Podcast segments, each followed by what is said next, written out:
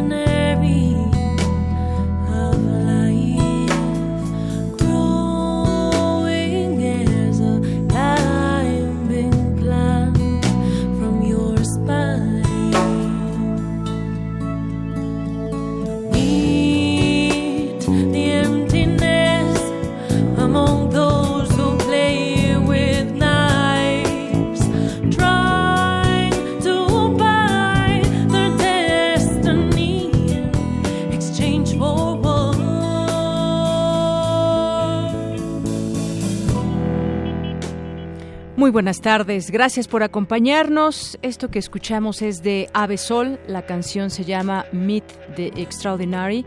Eh, encuentra, conoce lo extraordinario y parte de, de lo que incluye esta edición de su disco dice, no hay como la seguridad de tener casa y familia, esa es nuestra escuela del rock a la palabra. Ellos son egresados de la Facultad de Música de la UNAM.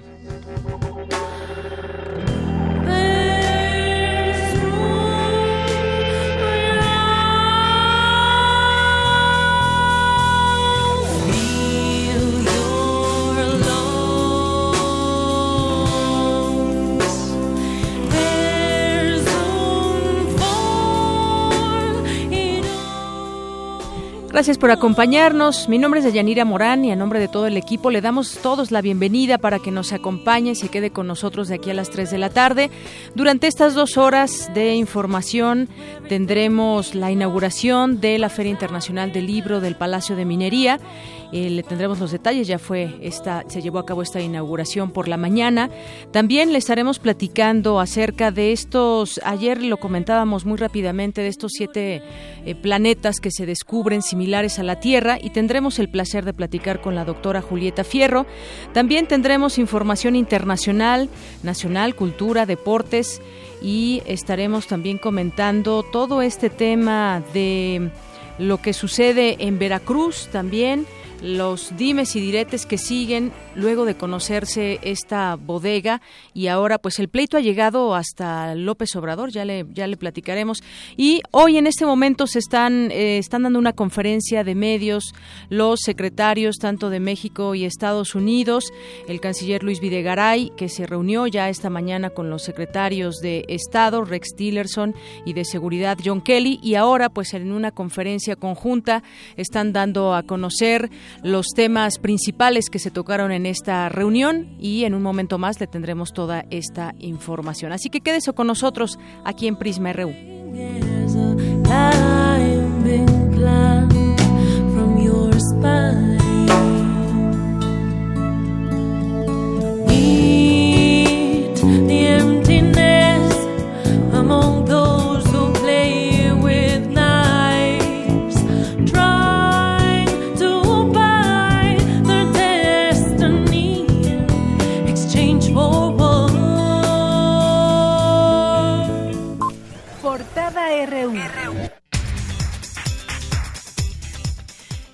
Nuestra portada RU de este jueves 23 de febrero, en la portada universitaria, la UNAM coordina el Centro Mexicano de Innovación de Energías del Océano, compuesto por 42 instituciones de educación superior, centros de investigación y empresas de base científica y tecnológica.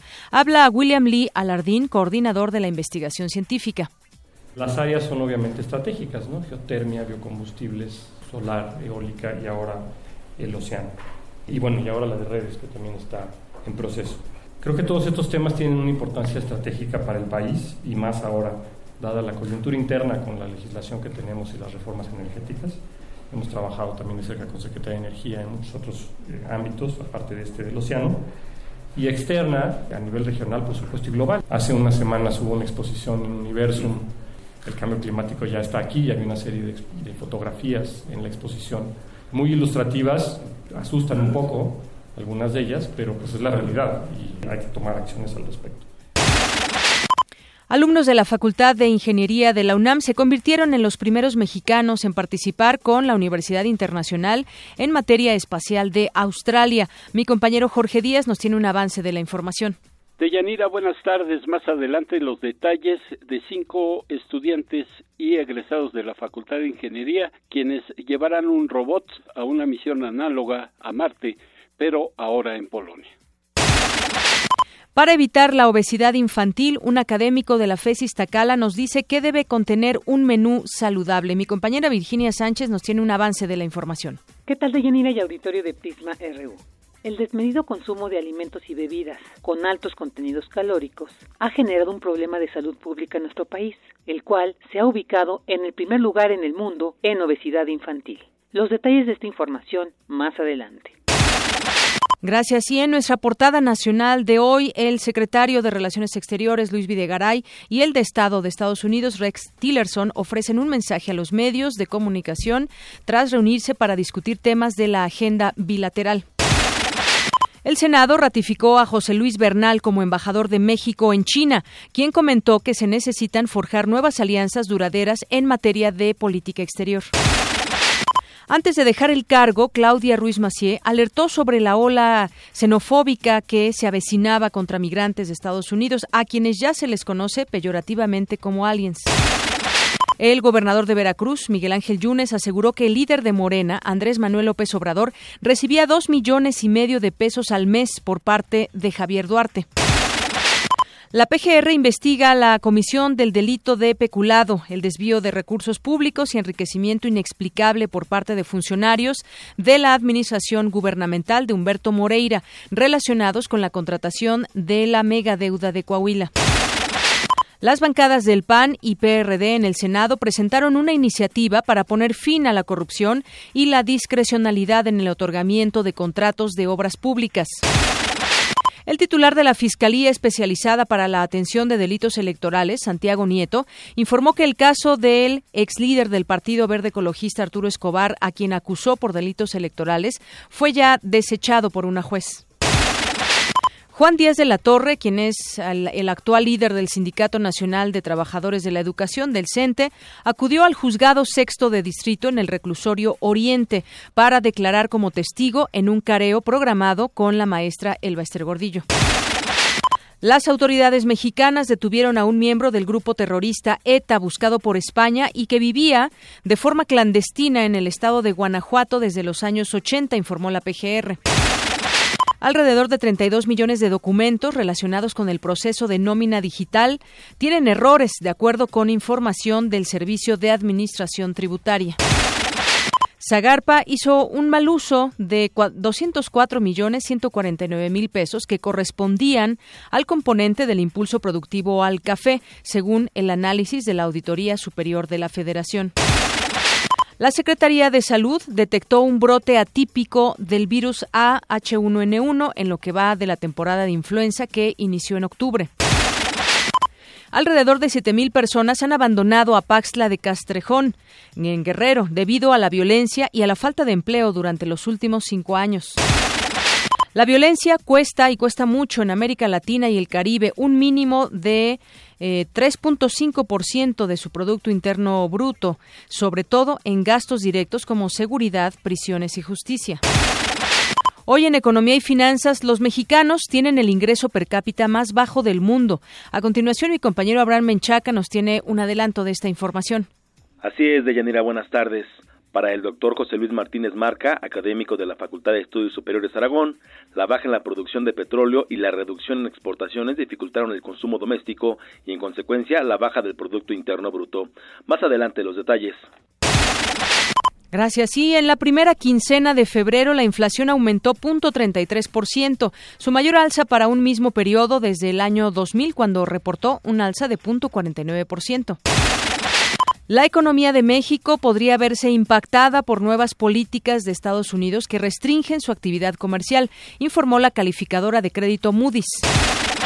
Los precios del petróleo recuperan terreno luego que las reservas e importaciones de crudo de Estados Unidos mostraron inesperadas caídas. Guatemala vende su gasolina premium 4% más barata que México y el precio por litro del diésel es 28% menor. Hoy en nuestra portada internacional, la constructora brasileña Odebrecht inició, perdón, financió con 3 millones de dólares la campaña electoral del expresidente peruano Ollanta Humala en las presidenciales de 2011, mismas que ganó. Autoridades migratorias de Estados Unidos detuvieron a un segundo Dreamer, a quien se ha negado acceso a un abogado, denunció la coalición por los derechos humanos de inmigrantes de Los Ángeles. Corea del Norte responsabilizó a Malasia por la muerte de Kim Jong-nam, hermano del líder norcoreano Kim Jong-un, mientras que las autoridades malasias pidieron ayuda a la Interpol para localizar a cuatro sospechosos norcoreanos. Y otro avance, más información internacional con Eric Morales. ¿Qué tal, Eric? Buenas tardes. Buenas tardes, Deyanira. Hoy reiniciaron las conversaciones de paz en Siria. Gabriela Sotomayor, periodista mexicana en la sede de la ONU allá en Ginebra, nos tendrá un reporte al respecto. Esta información más adelante. Gracias, Eric.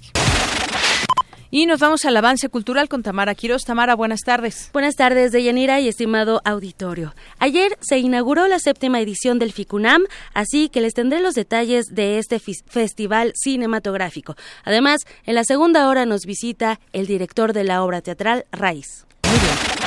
Gracias, Tamara. Nos vamos contigo, Néstor. ¿Cómo estás, Néstor? Néstor Leandro, hoy en los deportes. Deyanira, pues, auditorio de Prisma un honor más de la UNAM y los Tigres de la Autónoma de Nuevo León empataron a un gol en el partido de ida de los cuartos de final de la Copa de Campeones de la CONCACAF, ¿no? Eh, los Pumas mantienen una velita prendida, ¿no? Todo parece ser que, o pareciera ser que tienen el clima a su favor. Dicen que fue un buen empate, ¿no? Exactamente. Entonces, vamos a platicar con ellos, eh, platicar de esto en la primera hora. Muy bien, muchas gracias, Néstor. Campus RU. Bueno, y como le decíamos, hoy se inauguró la Feria Internacional del Libro del Palacio de Minería aquí en la Ciudad de México y nos da muchísimo gusto porque además en este en este marco, en este marco eh, todos los días a partir de hoy, todos los días de la, de la feria se estará transmitiendo Parvadas de Papel, este programa donde usted podrá escuchar todo lo que va sucediendo día con día en la feria, entrevistas, escritores y muchas más cosas. Así que no se olvide de 4 a 6 todos los días que dure la feria en el 96 uno de FM. Y me voy contigo, Jorge Díaz, que nos tienes esta información de esta inauguración de la Feria Internacional del Libro de el Palacio de Minería. Adelante, Jorge. Eh, ¿Cómo estás, Yanira? Buenas tardes. Efectivamente, el rector Enrique Graue inauguró este jueves la Feria Internacional del Libro del Palacio de Minería de la UNAM ante gobernadores, directores de escuelas superiores de todo el país. El doctor Graue destacó la importancia de la lectura y de la infinidad de actividades que se llevarán a cabo en esta feria universitaria para tener un contexto amplio de la vida del país y de todo el mundo.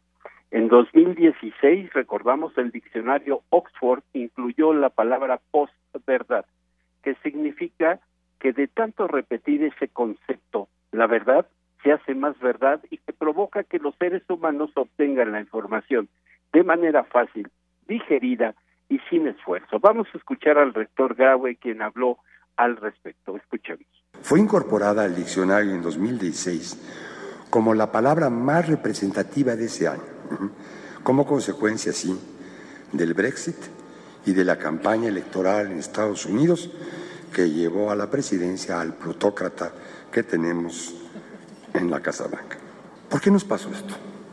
Porque el mundo ha caído en los fenómenos demagógicos de la posverdad, porque nuestro acceso a la información se vuelve cada vez más fácil e inmediato sin que se hayan desarrollado las suficientes habilidades críticas de lectura para poder discernir la información que recibimos. Valga pues la inauguración de esta feria para subrayar la importancia de la lectura, pero también la de saber qué leemos, cómo leemos y para qué leemos. El rector de la UNAM destacó la importancia de que la prensa estuviera presente en el evento para que se difunda la importancia del libro y de la palabra, ya, ya que poco a poco se ha perdido el hábito de tomar un libro para discutir y analizar. El doctor Graue destacó que esta post posverdad no le interesa, a esta posverdad no le interesan los hechos objetivos o la realidad palmaria. Lo que le importa es usar los sentimientos personales para que la gente escuche lo que quiere escuchar. Dijo que ese concepto es un evento deliberado para tergiversar la realidad y es propiedad de los embusteros. El mundo ha caído, como lo decía el rector, en la política demagógica de esa llamada posverdad y de ahí la necesidad y la urgencia de que los mexicanos lean, interpreten lo leído y tengan una opinión informada y universal del mundo que nos rodea. Reconoció que en ese sentido México tiene grandes carencias porque hay más de 4.7 millones de mexicanos analfabetas y que como nación tenemos una gran deuda que saldar. De acuerdo a las estadísticas del INEGI del 2016, uno de cada cinco mexicanos no había leído ni una revista, ni un periódico, historieta o cualquier material de diversa índole dos de tres eh, mexicanos que habían cursado la primaria no habían leído absolutamente nada de Yanira. Aparte de lo que sucedió esta, en esta inauguración de la Feria Internacional del Libro en Palacio de Minería de la UNAM, en donde estuvieron presentes el jefe de gobierno de la Ciudad de México, el gobernador de Querétaro y el director del Instituto Politécnico Nacional, entre muchos asistentes lo que yo tengo por el momento de Yanira.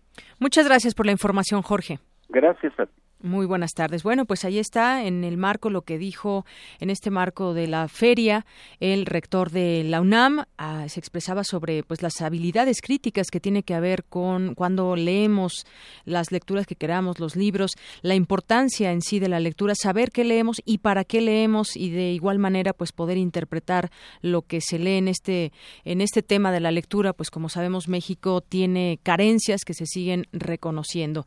Bueno, pues vamos a dar paso a la información. En la Facultad de Estudios Superiores Cuautitlán investigan sobre la calidad de la carne a partir de genes asociados a la terneza. Mi compañera Cristina Godínez nos tiene esta información. Adelante, Cris. Buenas tardes, Deyanira. La carne de bovino o res goza de buena aceptación a nivel mundial. En México, el consumo per cápita nacional de 2016 fue de 13.7 kilos. La carne contiene muchas propiedades nutricionales, tales como proteínas, minerales como hierro y zinc y vitamina B12. Por su importancia en la alimentación humana, en la Facultad de Estudios Superiores Cuautitlán trabajan en una aplicación para conocer su calidad a partir de genes nucleares. Escuchemos a la maestra Ana Elvia Sánchez Mendoza, académica de la FES Cuautitlán de la UNAM. El objetivo principal de la investigación que se desarrolla es poder predecir la calidad de la carne de manera muy muy específica un parámetro muy importante que es el de la terneza a partir de genes que están involucrados precisamente con esta característica en el ganado bovino. La terneza es lo que nosotros como consumidor percibimos como la suavidad de la carne, es decir, con qué facilidad nosotros podemos fracturar las fibras de la carne, es decir, qué tan suave para nosotros es una carne que estamos consumiendo. En este caso nosotros nos centramos al estudio de la terneza, pero en bovinos. La investigadora colabora con el doctor Francisco Montiel en la unidad de investigación multidisciplinaria Campo 4, en la identificación de variaciones en los genes. Lo que estamos haciendo es localizar pequeñas variaciones en genes que sabemos que están relacionadas con esta característica. Una vez que nosotros logremos identificar esta pequeña variación que nos está dando más terneza en la carne, la aplicación que se tiene es algo que se conoce como selección asistida por marcadores. Precisamente es poder identificar un individuo que sea el portador de esta característica que nosotros queremos potencializar y mediante la cruza poder garantizar que el ganado que estén produciendo preserve esa característica importante. Sería importante solamente puntualizar que todas estas herramientas que se basan en un análisis como el que estamos haciendo a partir de material genético actualmente es algo que en la industria no solo ganadera sino en muchas otras ramas de la industria, la alimentaria, la farmacéutica, se han venido implementando con muy buenos resultados. El equipo de trabajo espera que la investigación concluya el primer semestre de este 2017. Deyanira, este es mi reporte. Buenas tardes. Gracias, Cristina. Muy buenas tardes. Bueno, pues la terneza de la carne, la suavidad de, de, la carne es parte de lo que también se está analizando.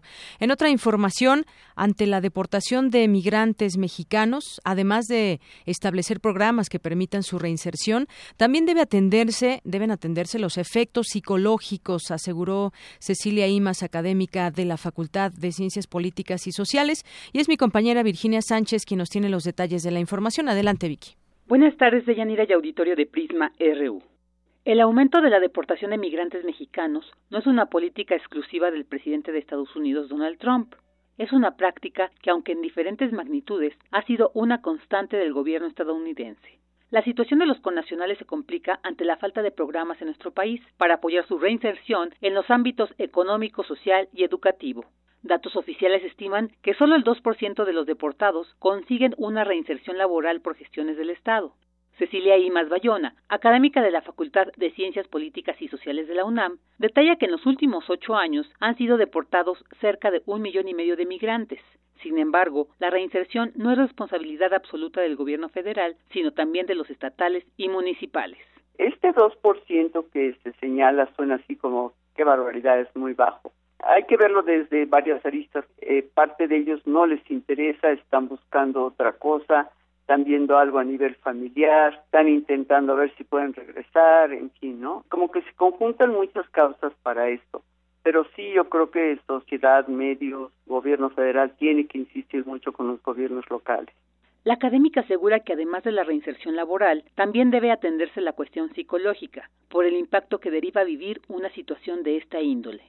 Su inserción laboral cuesta tiempo. Son conscientes en tanto en el Congreso como en Gobernación de que ahorita también es importante la ayuda psicológica. Es todo un shock que te rompan una vida de muchos años y regresar a un país con el cual tuviste que salir y por muy variadas causas. Bueno, cuando te regresan, hay muchos vienen en depresión, con problemas de adaptación, en fin, les cuesta mucho trabajo adaptarse acá. Entonces, venir a México es adaptarse con trabajo en un ambiente que por más de que se insiste que hay que recibirlos con brazos abiertos, la población le falta experiencia en este sentido de ser mucho más generoso con los que llegan. Y más enfatiza la importancia de generar conciencia en los estados para acoger abiertamente a los migrantes deportados y a no complicarles el proceso de reinserción con la burocracia. Es fundamental recordar que a pesar del sentimiento antimexicano irracional que ahora se promulga en Estados Unidos, una parte significativa de su población es de origen mexicano. Por ende, el vínculo se fortalece, ya que muchos de los hijos de los migrantes cuentan con la ciudadanía estadounidense. Hasta aquí la información. Buenas tardes. Gracias, Vicky. Muy buenas tardes. Gracias por esta información. Pues sí, la atención psicológica tendrá que ser también un elemento que debemos de contar en este regreso de muchos migrantes deportados desde los Estados Unidos a México. Prisma RU. Queremos escuchar tu voz. Nuestro teléfono en cabina es 55 36 43 39. Para nosotros, tu opinión es muy importante. Síguenos en Facebook como Prisma RU. Bien, pues continuamos. Es la una con 27 minutos y es momento de platicar con la doctora Julieta Fierro. Ella es divulgadora de la ciencia e investigadora titular de tiempo completo del Instituto de Astronomía de la UNAM. ¿Qué tal, doctora? Bienvenida. Pues muchas gracias. Qué gusto estar con ustedes. Doctora, pues esta, esta información que se dio a conocer el día de ayer de que este equipo internacional descubrió un nuevo sistema de siete planetas del tamaño de la Tierra que está a unos 40 años luz de nosotros. ¿Esto qué, qué significa? Incluso se ha llegado por ahí a escribir que, que crece la ilusión de encontrar vida. ¿Qué, ¿Qué implica ante el mundo este, este descubrimiento, doctora? No, pues sí, es muy importante, porque el siglo pasado se soñaba con encontrar planetas extrasolares y se imaginaba que solo sería posible encontrar mundos gigantes como Júpiter o Saturno. Y después empezamos a encontrar estos mundos más pequeñitos y ahora mundos que están tan distancia de su estrella que pueden tener agua líquida. Y ahora estos mundos que giran en torno de una estrella que va a vivir más que nuestro Sol. que es más vieja que nuestro Sol.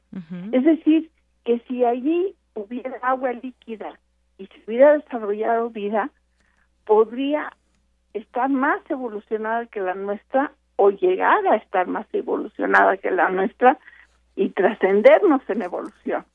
Así es que pues es muy emocionante. Así es, nos, decía estos mundos pequeñitos y además que hay la posibilidad de que existiera agua líquida y no, no es redundante, sino que pues al haber agua líquida implica ciertas condiciones o implicaría ciertas condiciones para la vida. Sí, sí, al menos en la Tierra toda la vida que conocemos requiere de agua. Ahora lo ideal van a absorber parte de la, de la luz de la estrella y de esta manera vamos a detectar qué luz absorben qué luz absorbe su atmósfera y ver si tienen oxígeno, por ejemplo. Si tienen oxígeno, pues ya sería una ilusión extraordinaria porque podría implicar que hay algo así como plantas verdes. Y después ver si tienen otras sustancias como carbono o nitrógeno, de lo que estamos hechos nosotros. Y entonces, pues la emoción crecería aún más, ¿no? Porque diríamos, bueno, si hay estos elementos químicos, hay todas las condiciones posibles para que haya vida. Así es, doctora. Y después es cosa de escuchar, ¿no? Igual ellos, pues como nosotros, hacemos, mandamos señales de radio al espacio y podríamos interceptarlas, o podríamos empezar nosotros mismos a decirles, bien, aquí estamos. Y, bueno, tal vez hasta ya nos interceptaron, y son más evolucionados que nosotros. Igual les caímos mal porque se enteraron que está Trump. Bueno, Trump no llega, falta 40 años para que llegue eh, la noticia de Trump, pero ya saben que está Hitler por aquí y dicen, no, pues quién sabe si vale la pena contactar a esta gente. Aunque las Naciones Unidas sí. Eh, dice que si contactamos extraterrestres, tenemos que decirlos, pero tenemos que darles trato diplomático y además que somos una especie pacífica, con lo cual rápidamente llegarían a la conclusión que somos mentirosos, porque habrían visto nuestros programas de, de, tele o pues, la radio y sabrían que no somos tan buenos como decimos serlo. Sí, cuántas cosas se descubrirían eso y más, doctora. Oye, sería maravilloso, sí, ¿verdad? imagínese poder que usted ahorita estuviera entrevistando a un extraterrestre. No me lo imagino en este momento, pero... ¿Cómo? Por favor, póngase a soñar. Soñemos, exactamente. En otros momentos, doctora, hemos conversado sobre lo maravilloso justamente de la observación, de la exploración y todo lo que falta eh, por descubrir. Y bueno, le decía que no me lo imagino porque para mí ese tema de los extraterrestres ha estado un poco, pues, eh, no, no digamos que alejado, pero soy un poco eh, crítica en ese aspecto, pero pues bueno, finalmente se trata de descubrir y hay que estar abiertos a descubrir muchas otras cosas, pero sin duda la observación ahora viene también a ponerse en la mesa y decir, bueno, podemos encontrar otras tantas cosas. Esto es quizás una mínima parte de todo lo que circunda en el, en el, en el mundo, en el planeta, en otros lugares de, del mundo, ¿cómo decirlo? Bueno, tiene usted razón en su escepticismo, ¿no?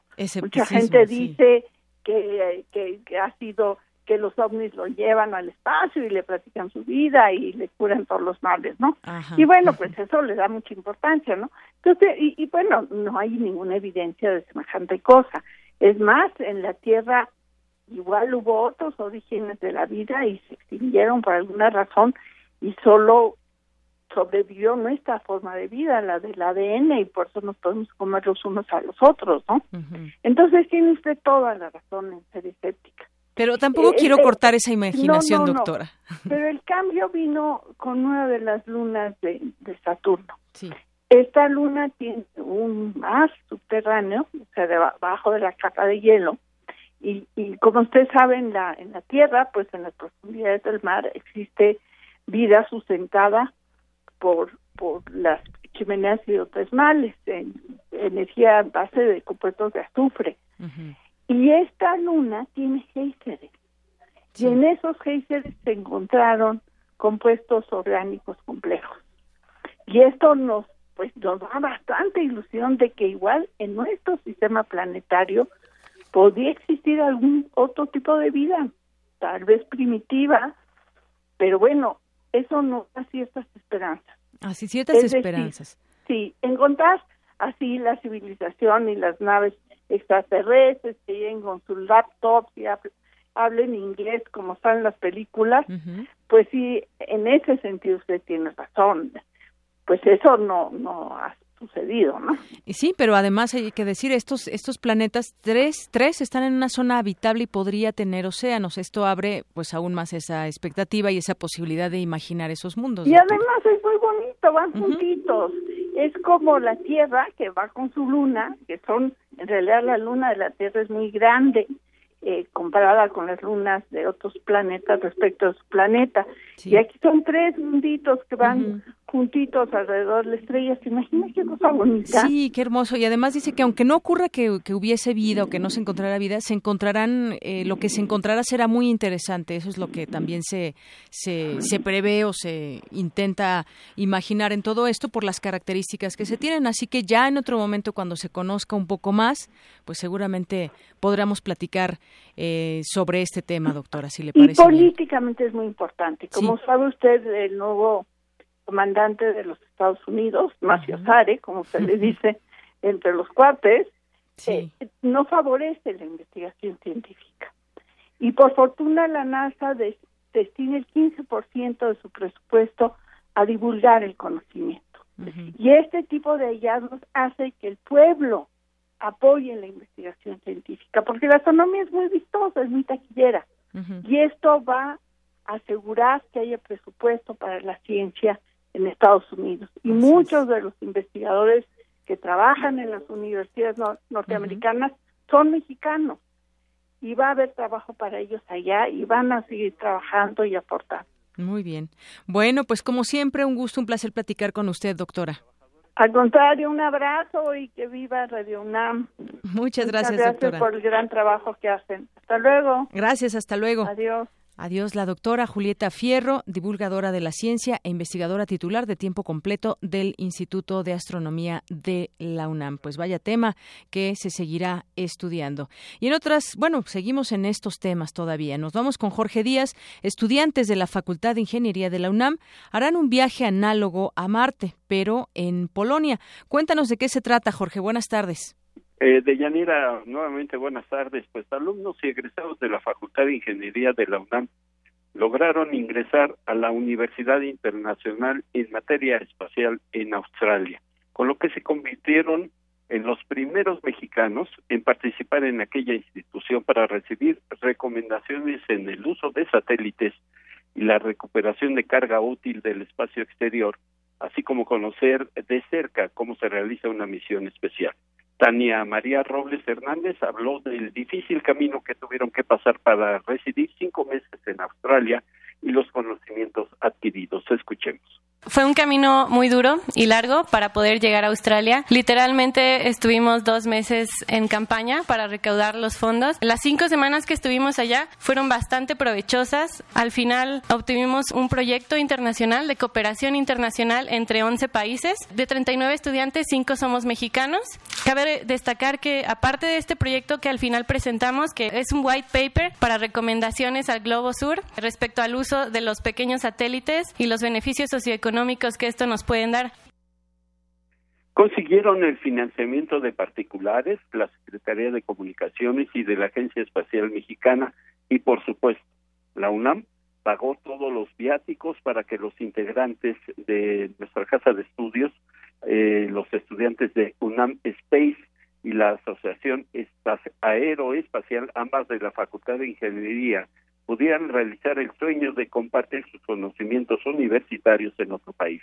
Juan Carlos Mariscal Gómez, integrante del equipo, resaltó que sin recomendaciones lograron su ingreso a un círculo académico restringido solo para australianos y europeos. Escuchemos. No llegamos ni por recomendación ni por nada. Llegamos, preguntamos, acto seguido nos extendieron la invitación para aplicar al programa y pues los cinco que aplicamos, afortunadamente nos, nos quedamos. Es la primera vez que aceptan mexicanos en este programa. Son generaciones realmente chicas, no son de más de 40 personas y al primer intento cinco mexicanos pues es bastante significativo para nosotros y los cinco con media beca fue bastante importante porque muy pocos estudiantes consiguen beca para este programa y más cuando esas becas están dirigidas para estudiantes australianos porque la sede es allá o para estudiantes europeos para estudiantes norteamericanos. No había un programa de becas especial para estudiantes mexicanos y aún así nos dieron media beca a los cinco. La UNAM y México quedaron en inmejorable posición en el ámbito internacional y se demostró que los científicos mexicanos están a la altura de los mejores investigadores del mundo. Así lo mencionó Genaro Marcos Acosta de UNAM Space. Escuchemos. A partir del trabajo que realizamos en este mes, dejamos en a México en un muy buen papel, por lo que logramos conseguir cinco lugares más para mexicanos que quieran ir al próximo programa en Irlanda, que será abierto, lo podrán ver, la, podrán ver la convocatoria en nuestras redes sociales, como UNAM Space, la Asociación Aeroespacial de la Facultad de Ingeniería, en los próximos estudios, ahí las encontrarán y podrán ver la, la propuesta. El siguiente reto, como lo menciona Genaro Marcos, será la estancia en la International Space University en Irlanda entre julio y agosto próximo, donde aseguraron cinco lugares y mejorar también su robot autónomo rover, creación de los universitarios y que participará en una simulación análoga de la Agencia Espacial Europea, pero en Polonia para mediados de 2017. El reporte que tengo de Yanira. Muchas gracias, Jorge. Hasta luego. Buenas tardes. Queremos conocer tu opinión. Síguenos en Twitter como arroba PrismaRU. Nacional RU. Bien, y aquí en México acaba de terminar esta conferencia con los medios de comunicación donde el secretario de Seguridad Nacional estadounidense John Kelly dijo algo que pues cae bien a México y lo digo de esa manera porque enfatizó, dejó en claro, lo repitió en su discurso, no habrá deportaciones masivas y también dijo que las Fuerzas Armadas no participarán en los operativos migratorios. Este fue un mensaje conjunto con los secretarios mexicanos de Relaciones Exteriores Luis Videgaray y de Gobernación Miguel Ángel Osorio Chong. Kelly reiteró que quiere dejar muy claro, así lo enfatizó, que no habrá deportaciones masivas y que actuará Estados Unidos, el Departamento de Seguridad Nacional, conforme a derecho, respetando los derechos humanos.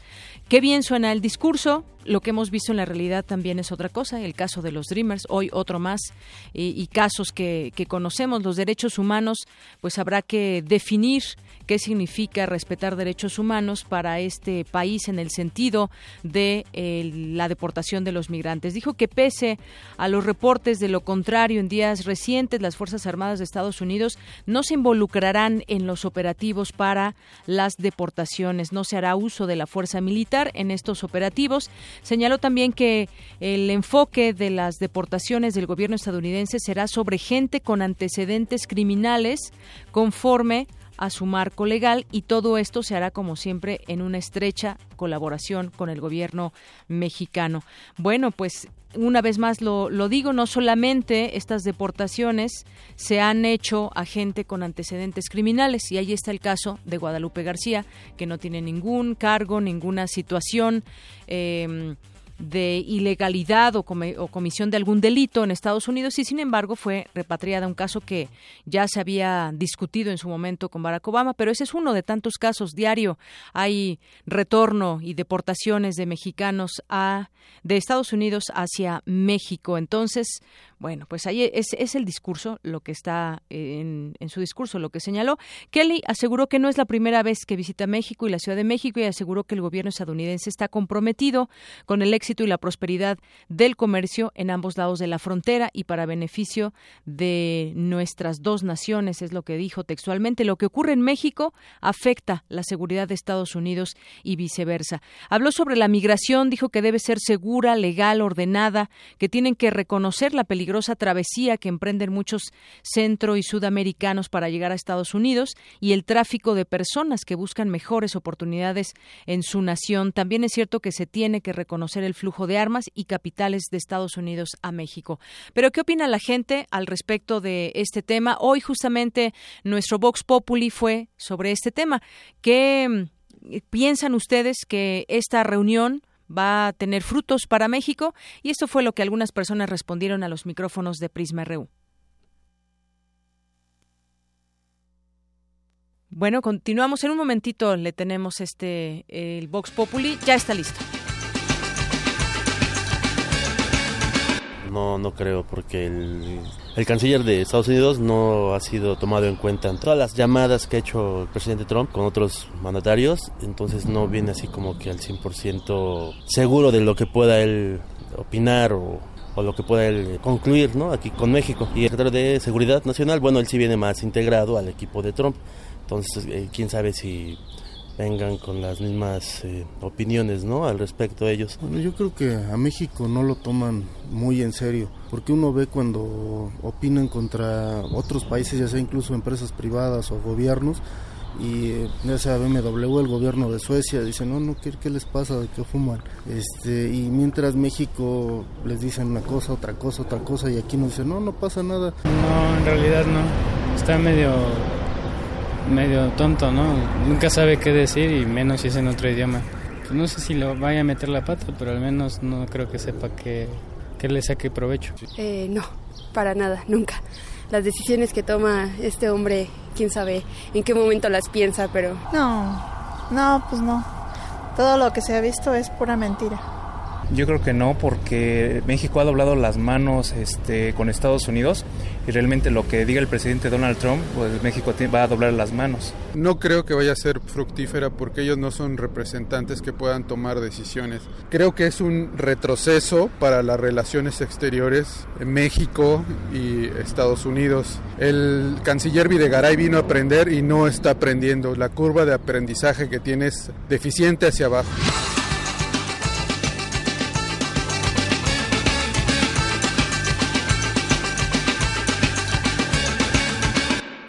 Pues bien recuerda esa última persona cuando aquella vez dijo el canciller, el hoy canciller, yo vine a aprender, yo no, no, no sé de diplomacia, no no sé sobre el cargo, pero vengo a aprender y algunos pues no, no confían en ese aprendizaje aún.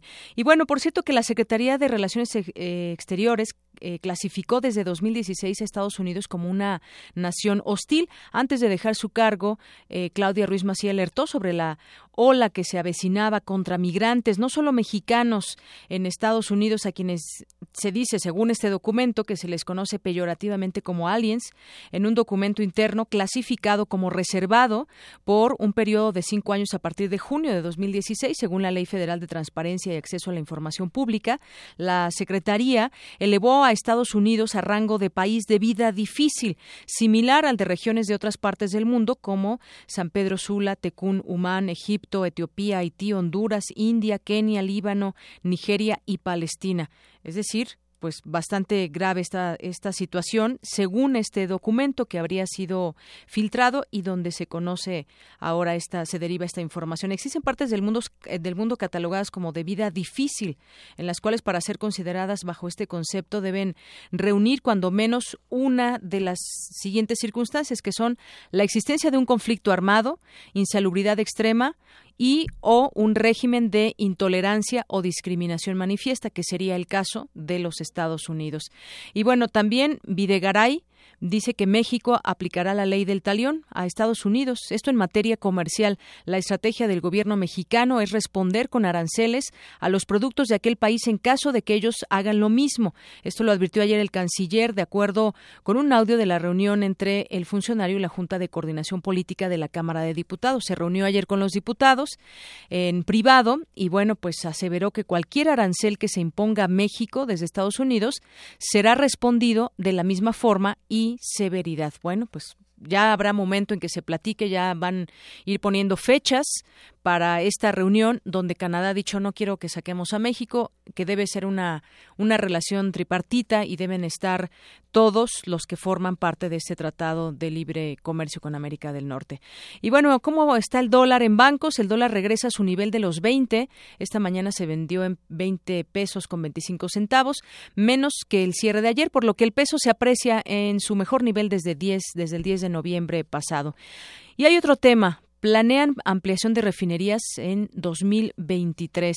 Esta administración federal no descarta la construcción de una nueva refinería o la ampliación de las actuales con financiamiento privado o en sociedad con petróleos mexicanos, algo que ya nos habían platicado por las eh, benevolencias que traería construir una nueva refinería. Se habla de que puede ser esto de cara al 2023, de acuerdo con información que obtuvo el diario El Universal, se analizan diferentes esquemas em, para su edificación en la región sur-sureste del país y se prevé que aporte una capacidad de procesamiento de 275 mil barriles diarios de petróleo crudo. Desde 2015 se contempla un proyecto de ampliación de capacidad del Sistema Nacional de Refinación en las perspectivas del gobierno federal que pueda operar a partir de 2023. Yo creo, considero que esto vendría bien dentro del panorama energético que tenemos aquí en nuestro país. Son las 13 horas con 49 minutos. Queremos escuchar tu voz. Nuestro teléfono en cabina es 55 36 43 39. Queremos conocer tu opinión. Síguenos en Twitter como arroba PrismaRU. Arte y cultura.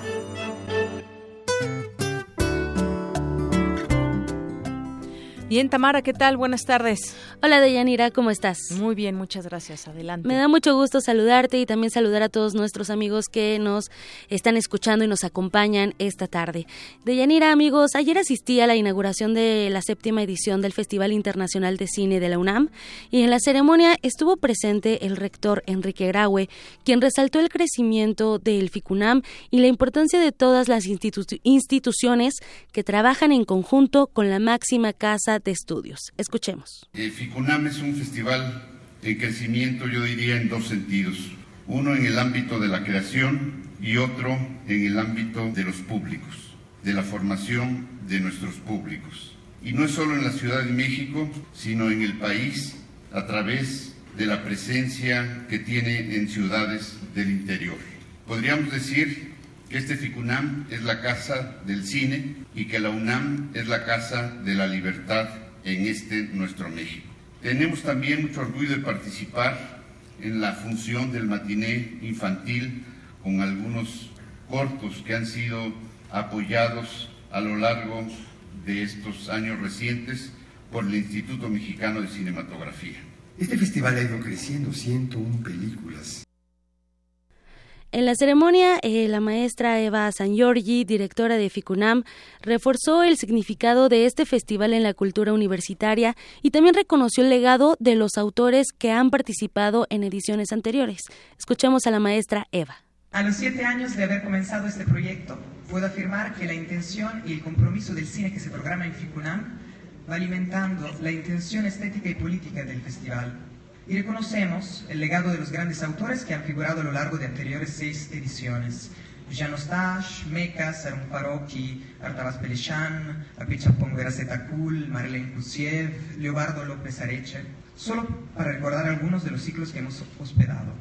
Confirmamos, por lo tanto, nuestro deber hacia un cine marginal, no en la acepción de secundario, sino que a la orilla de la producción comercial, donde se construyen el pensamiento crítico, la complejidad cultural y la expresión artística. Un cine marginal también bajo, bajo una consideración temática, en el sentido que la programación de este año parece conectar las películas a través del cuestionamiento de los límites de nuestro mundo físico e ideológico de Yanira Auditorio, en esta edición, mediante redes sociales, se convocó a la comunidad a participar en la creación de un cine minuto con la condición de que la grabación se realizara en las instalaciones de la máxima casa de estudios.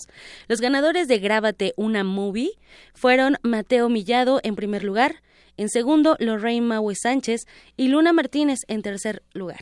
Así es. Por su parte, sí, dime. No, sí, que estuvieron, tenía que ser un minuto en una instalación y se proyectaron justamente estas, estas eh, mini películas o mini movie o cómo se llama. No, Cine Minuto. Cine Minuto, Cine Minuto. Se llama Cine Minuto. Ah, el concurso. era Grábate una movie.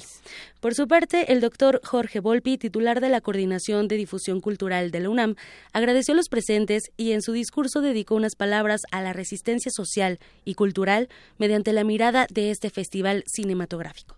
Iniciativas como FICUNAM, hecha donde mejor puede transcurrir, es decir, en la Universidad Nacional Autónoma de México, en esta, como la llama nuestro rector, Universidad de la Nación, donde se necesita combatir esta sola mirada, esta sola mirada comercial, por mejor que sea en muchos momentos. Necesitamos justamente una diversidad profunda de miradas, de poéticas, de estéticas, de maneras de construir y de hacer cine.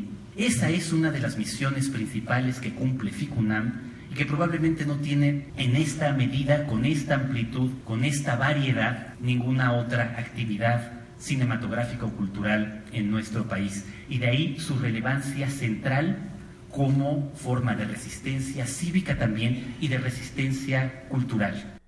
En este festival, eh, toda la comunidad UNAM une sus esfuerzos para traer eh, hasta nosotros lo mejor en cine, desde los directivos hasta los alumnos que realizan el servicio social, los voluntarios y, claro, el área de prensa que da difusión al evento. Anoche, de Yanira y auditorio, encontré a Georgina Cobos, vocera de FICUNAM, y ella nos hizo una cordial invitación. Vamos a escuchar. Yo nada más los quiero invitar a que no se pierdan esta fiesta, esta fiesta que dura unos cuantos días, una fiesta única en este lugar maravilloso que es la UNAM, en donde van a encontrar de todo. Van a encontrar literatura, cine, van a encontrar autores, va a venir muchísimos invitados y se los pueden encontrar en los pasillos de Ciudad Universitaria. Entonces no se lo pierdan, va a ser maravilloso que estemos todos aquí disfrutando la fiesta del cine. Pueden encontrar la programación en las redes sociales de FICUNAM, que es ficunam.org, y hacer es un cine para todo el mundo, no es un cine muy común que se, que se presente en México, es un cine de autor, le llaman algunos, pero es un cine que puedes encontrar, descubrir y te puedes enamorar de él. Al finalizar encontramos al rector Enrique Graue y esto dijo a Radio UNAM respecto al séptimo arte. El cine es esta capacidad de durante un tiempo poder ver visiones distintas, es una forma de esparcimiento también y de crear conciencias. Eh, a mí me parece que ya lo comentábamos ahorita, que esta es una actividad que la universidad tiene que seguir haciendo año con año, creciéndolas e invitando a los jóvenes a participar cada vez más. Deyanira, auditorio, siete días de cine, 101 películas internacionales y nacionales en diversas sedes de la UNAM y alternas. No nos los podemos perder. Y tengo, eh, bueno, tenemos cinco pases dobles para que asistan a la gala FICUNAM este lunes 27 de febrero a las 7.30 de la noche en el Teatro de la Ciudad. Deben venir por su pase para que lo canjen después en la taquilla del teatro. Se van a ir cinco pases dobles al teléfono 55 36 43 39. 55 36 43 39. Regreso en una hora. Muy bien, muchas gracias Tamara, que por cierto ayer se, se proyectó esta primer película, Pasión Discreta, y bueno, pues ahí se quedaron todas las autoridades también a disfrutar de esta película. Para nosotros, tu opinión es muy importante. Síguenos en Facebook como Prisma RU. Zarpazo RU. ¿Qué tal, Néstor Leandro? ¿Cómo estás? Muy buenas tardes y nos tienes los deportes. ¿Cómo estás? Un honor estar aquí en cabina, en la cabina de Radio UNAM Prima RU.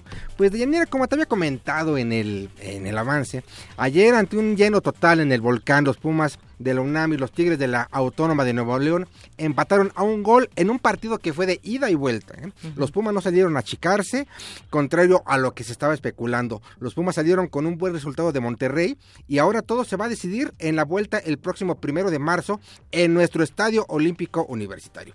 Ante un lleno total ahí en el volcán, los Pumas y los Tigres, pues bueno, dieron este, este buen partido que ya se está convirtiendo, ¿no? Ya los eh, traemos los Pumas, me considero Puma, tú también y aquí casi todos son Pumas. No nos queda duda de que eres Puma. Entonces tenemos esa espira clavada, pero finalmente, ¿sabes qué? Pues eh, hay, hay un buen sentir en la cantera universitaria, en el plantel universitario. Ayer el mismo Ricardo El Tuca Ferretti comentó que pues no esperaba este, este resultado, que no esperaba que su, que, su equipo saliera ¿no? tan echado atrás. Pero bueno, finalmente, lo mejor de Yanira, ¿no? como, se, como dice un eslogan gubernamental, ¿no? Eh, el gol de visitante normalmente no, eh, el gol de visitante no se cuenta, pero en esa competencia cuenta mucho, ¿no? Al menos eh, así es en, esta Liga de Campeones. Así es, Néstor. Y fíjate, otra otro asunto muy, bueno, cambiando de tema, el preparador físico Pedro Gato perdió la vida ayer por la noche a los 53 años de edad a causa de un infarto. El cubano estuvo trabajando con la selección mexicana de Taekwondo, un tiempo estuvo de manera específica con María Espinosa, Posteriormente estuvo a cargo de la preparación de la clavadista Paola Espinosa. Gato llegó a trabajar con el taekwondo mexicano antes de los Olímpicos de Pekín 2008 y fue clave para que los atletas eh, llegaran en buenas condiciones a las competencias internacionales. Después, María Espinosa vio en él mucha confianza para prepararse y finalmente se separó de la selección y como resultado pues vino la medalla de bronce ¿no? de, de, de, Londres 2012. En el 2014, Gato fue despedido por María Espinosa y al año siguiente fue requerido por otra gran atleta, ¿no? Paola Espinosa, ¿no? Eh, para que trabajara con ella en el aspecto físico y así fue hasta su fallecimiento. Descanse en paz. Quien también está de luto es la leyenda Julio César Chávez, quien lamentó la muerte de su amigo el pugilista sinaloense Ricardo Pelón Domínguez, el ex campeón y ahora comentarista, lanzó en Twitter un mensaje que decía un saludo hasta el cielo a mi hermano y gran amigo con quien comencé. Y finalmente, fíjate, eh, te comento que el juego de la NFL en el Estadio Azteca realizado en noviembre pasado entre los Riders de Oakland y los Tejanos de Houston dejó una derrama económica de 45 millones de dólares, además de que impulsó 2.840 puestos laborales en la capital del país.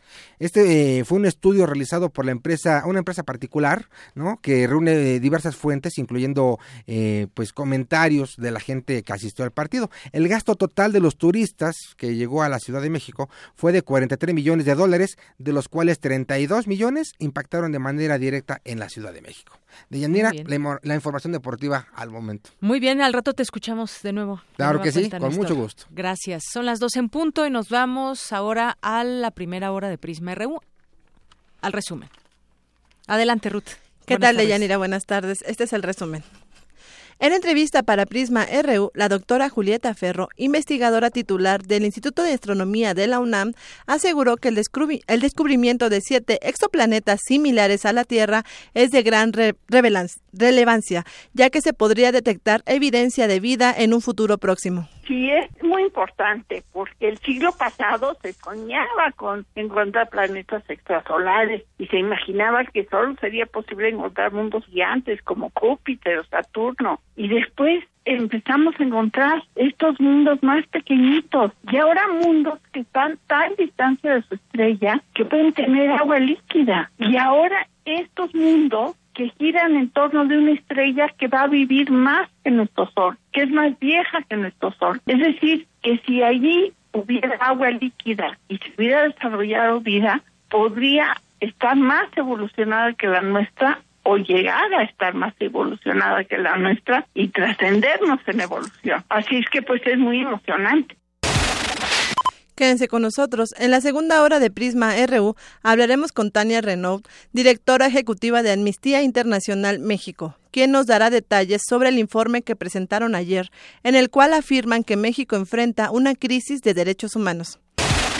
Hasta aquí el resumen de Yanira. Buenas tardes. Gracias, Ruth. Muy buenas tardes. Vamos a hacer una pausa en este momento y regresamos con más información aquí en Prisma RU.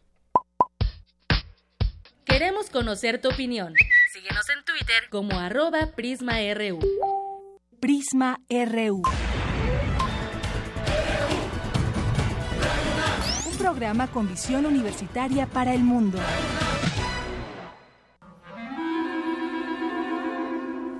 Testimonio de oídas. Música nueva en voz de sus creadores.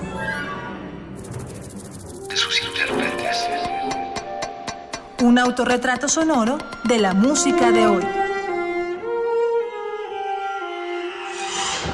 Escúchanos por el 96.1 de FM los martes y jueves a la 1 a.m. o en su retransmisión los sábados y domingos también a la 1 a.m.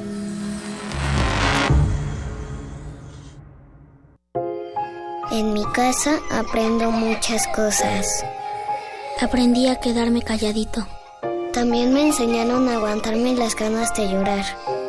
Porque si no, me van a dar razones para llorar de verdad. La mejor lección es el cariño. Paremos la violencia en casa. Una ciudadanía que participa la formamos con respeto. Contigo, México es más. Súmate.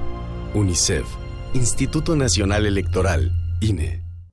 El conflicto es inevitable.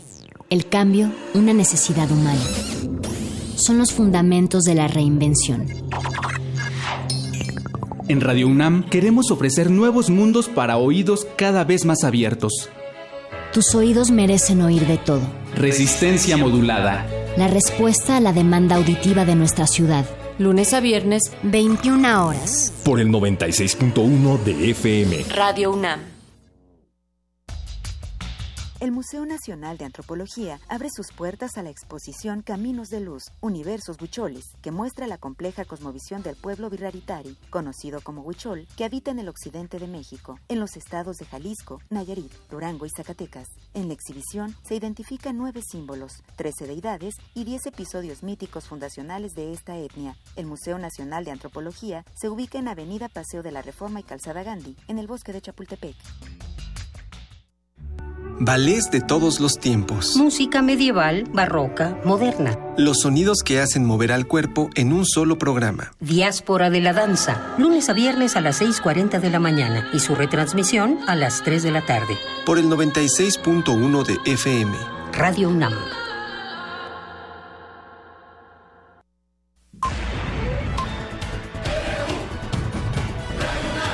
Prisma RU. Para nosotros, tu opinión es muy importante. Síguenos en Facebook como Prisma RU. Bueno, continuamos ahora con información eh, vamos a ir con mi compañero Abraham Menchaca, porque los mexicanos con ingreso per cápita más bajo del mundo son los mexicanos con ingreso per cápita más bajo del mundo y nos tiene los detalles de este desafortunado dato, por llamarlo de alguna manera, con mi compañero Abraham Menchaca. Adelante, Abraham, buenas tardes. Así es, Deyanira, buenas tardes. En el 2016 y por segundo año consecutivo, el Producto Interno Bruto per cápita o por habitante en México se mantuvo a la baja para quedar en una cifra de 8.543 dólares por persona, 10% por abajo del monto alcanzado en el 2015. De acuerdo con datos del Fondo Monetario Internacional, México se encuentra entre las economías con el Producto Interno Bruto por habitante más bajo, no solo al compararlo con algunas economías desarrolladas, sino también con algunas de menor desempeño económico. Para el doctor José Luis Martínez Marca, académico de la Facultad de Estudios Superiores Aragón, la baja en la producción de petróleo y la reducción en exportaciones dificultaron el consumo doméstico y, en consecuencia, la baja del Producto Interno Bruto. Obedece fundamentalmente a la situación, por un lado, a nivel interno, de la reducción de la producción de petróleo, que había sido un motor importante de exportaciones y, por consecuencia, el precio internacional del mismo. Pero también nos ha dificultado la reducción de las exportaciones que habían sido el motor principal que había movido dentro de los ponderadores y pues de la participación dentro del crecimiento del Producto Interno Bruto que habían sido las exportaciones hacia Estados Unidos. De Yanira, el investigador refirió que los problemas de desaceleración que presentó Estados Unidos en 2016 dificultaron el crecimiento de nuestra economía. Como nosotros seguimos concentrados en nuestro comercio en más del 80% con la economía norteamericana y dado que ha sido el factor fundamental de crecimiento de nuestro Producto Interno Bruto, la, la demanda externa, esto evidentemente nos está dificultando el crecimiento. Por tanto, es necesario mirar hacia, hacia nuestro mercado, hacia adentro. Con los resultados de 2016, se confirma que México ocupa el último lugar entre los países miembros de la Organización para la Cooperación y Desarrollo Económicos con el peor Producto Interno Bruto per cápita. De ahí la información que tengo. Buenas tardes. Gracias, Abraham. Muy buenas tardes. Y luego de aquí nos vamos a otro tema, no menos importante, que tiene que ver con el excesivo consumo de alimentos y bebidas con alto contenido calórico que han provocado que México siga ocupando el primer lugar en obesidad infantil. ¿Qué es lo que está pasando con los niños en el sentido de la alimentación? Bueno, pues mi compañera Virginia Sánchez nos tiene la siguiente información. ¿Qué tal, Deyanira? Muy buenas tardes a ti y al auditorio de Prisma RU. Desde hace años se piensa que el exceso de alimentos y bebidas con alta densidad calórica genera daños en la salud de quien los consume. Hoy en día, las investigaciones científicas lo han demostrado y ya no existe duda de ello. Lamentablemente, los niños son los más afectados. Algunos datos advierten que 3 de cada 10 niños padecen obesidad, realidad que ha colocado a México en el deshonroso primer lugar en obesidad infantil. Entre los principales factores que provocan este problema de salud pública se encuentra la ingesta de casi 1.200 calorías durante la mañana, de las 1.500 que se necesitan al día. Derivado de lo anterior, se genera un balance positivo de energía, es decir, que hay un mayor consumo de calorías que de las que se gastan. Así lo señaló el nutriólogo Juan Luis Carrillo Toscano, académico de la Facultad de Estudios Superiores Iztacala de la UNAM. Este fenómeno debería venir porque en realidad se está incrementando y se se está haciendo pues de alguna forma epidémico, porque ahora la facilidad que tienen los niños para llegar a tener una cantidad de calorías es mucho más fácil que la que era anteriormente. Además, los espacios y la actividad física en niños se ha visto mermada por fenómenos pues como la sistematización en cuanto a la obtención de información para ellos que ahora lo hacen de manera muy fácil con un teléfono celular o bien con sus computadoras ya no requieren ir a bibliotecas y a veces ni a papelerías para obtener la información que necesitan los espacios para juegos las áreas que se tienen para que los niños se diviertan parques todo esto ya no están tan poblados de niños como anteriormente el también presidente electo de la Asociación Mexicana de Diabetes en la Ciudad de México explica qué debe contener un menú para que sea saludable un desayuno que incluya pan, tortilla, huevo o algún sucedáneo del huevo o alimento que también nos dé proteínas, frijoles, tratar de no utilizar mucho aceite, lo que le llaman el lunch a la escuela, puede ser un sándwich, una torta, también digo algo que olvidamos y los que somos de generación de abajo de los 70 era algo muy común que se llevaran verduras cocidas o en su estado natural. En la comida se debe adaptar al entorno alimentario familiar, una sopa de pasta, algún guisado que puede ser con pollo, con arroz, todo en caldillo, siempre incluir la verdura en las comidas, tratar también que en la comida siempre tener aguas naturales sabor o bien agua natural, buscar si hay mucho apetito antes de la cena, una colación ligera que pueden ser igual verduras o alguna fruta. Y en la cena eh, moderar la sobreingesta, ¿no? Porque pues después de cenar lo que sigue es dormir y no se necesita tanto alimento es importante tomar en cuenta que para resarcir este severo problema de salud pública que se ve reflejado en la niñez, se necesita transformar los hábitos alimenticios de toda la familia para educar con el ejemplo. Hasta aquí la información. Muy buenas tardes. Muy buenas tardes. Gracias, Vicky, por esta información tiene que ver con la importancia de qué comen los niños y por qué comienzan a engordar desde pequeños. Bueno, nos vamos ahora con mi compañera Ruth Salazar. Cifras oficiales destacan un aumento de la violencia en el pasado mes de enero. Cuéntanos, Ruth, buenas tardes. Deyanira, buenas tardes. Te informo que el pasado mes de enero ha sido el más violento en los últimos cuatro años de la Administración Federal, con el mayor número de víctimas por homicidios dolosos. De acuerdo con el reporte de incidencia delictiva publicado mensualmente por el Secretariado Ejecutivo del Sistema Nacional de Seguridad Pública, durante el primer mes de este 2017 fueron identificadas 2.152 víctimas de homicidio doloso, lo que representa un aumento de 38% respecto al mismo periodo de 2016, cuando hubo 1.553 víctimas. En lo que se refiere solo a las averiguaciones previas que pueden contener más de un homicidio registrado, en enero alcanzaron una cifra récord que no se había registrado en ningún inicio de año desde 1997, cuando la Secretaría de Gobernación comenzó las estadísticas de incidencia delictiva, con 1.938 denuncias en todo el país, 496 más que las reportadas en enero de 2016, un alza equivalente a 34%. Respecto al secuestro, las víctimas crecieron en 12% durante enero de este año, en comparación con el mismo mes de 2016. Se denunciaron 151 secuestros, 34 ante la PGR y 97 ante las Procuradurías estatales. Además, continuó la tendencia creciente en las denuncias de extorsiones, que inició el año pasado con 539 averiguaciones previas, 31% más que enero de 2016, cuando se registraron 369 denuncias. René Jiménez Ornelas, coordinador de la Unidad de Análisis sobre Violencia Social de la UNAM, dijo que a pesar de que las cifras reflejan un aumento de la violencia, el discurso oficial asegura que está disminuyendo. Es claro que dentro del discurso oficial se habla de disminuciones, pero cuando vemos los datos que, digamos, las instancias están dando fe de asesinatos dolosos, pues como que no checan, principalmente porque nos están identificando a Guerrero y Estado de México como dos estados de la República con 165 casos cada uno en enero y Colima como un estado que superó, es decir, la, la noticia nos decía, rompió su récord eh, de crímenes.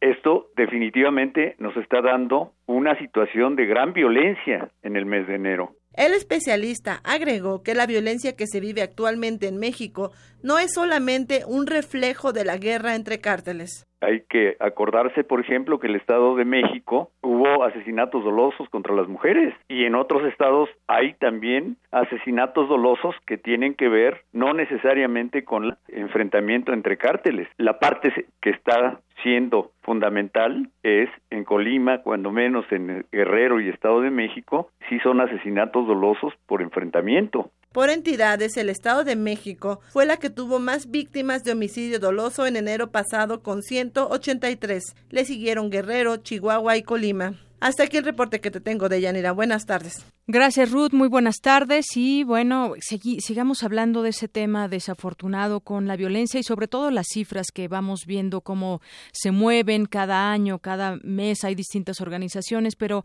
Amnistía Internacional da a conocer datos preocupantes. Para hablar de ese tema ya tengo en la línea telefónica a Tania Renón Panzi. Ella es directora ejecutiva de Amnistía Internacional México. ¿Qué tal, Tania? Buenas tardes. Hola, Deyanira, buenas tardes y gracias por invitarnos a conversar con ustedes. Gracias. Bueno, Tania, tiene que ver con el informe de México y América Latina en cuestión también de los derechos humanos. México enfrenta una crisis en este sentido. Cuéntanos un poco lo que ustedes están revelando a través de este estudio. Claro, Deyanira, mira, em, el informe que presentó el día de ayer Amnistía Internacional contiene una radiografía mundial sobre la situación de los derechos humanos. Eh, no es un ranking de qué país está mejor o qué país está peor, sino es una constatación, una descripción de hechos.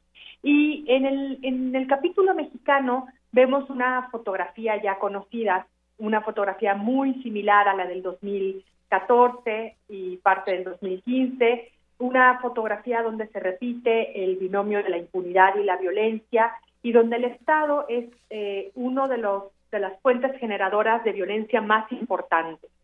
Eh, vemos también un incremento de soldados y marinos desplegados en operaciones de seguridad eh, y hay, hay algunas, algunas buenas noticias que vale la pena recalcar. Por ejemplo, sí.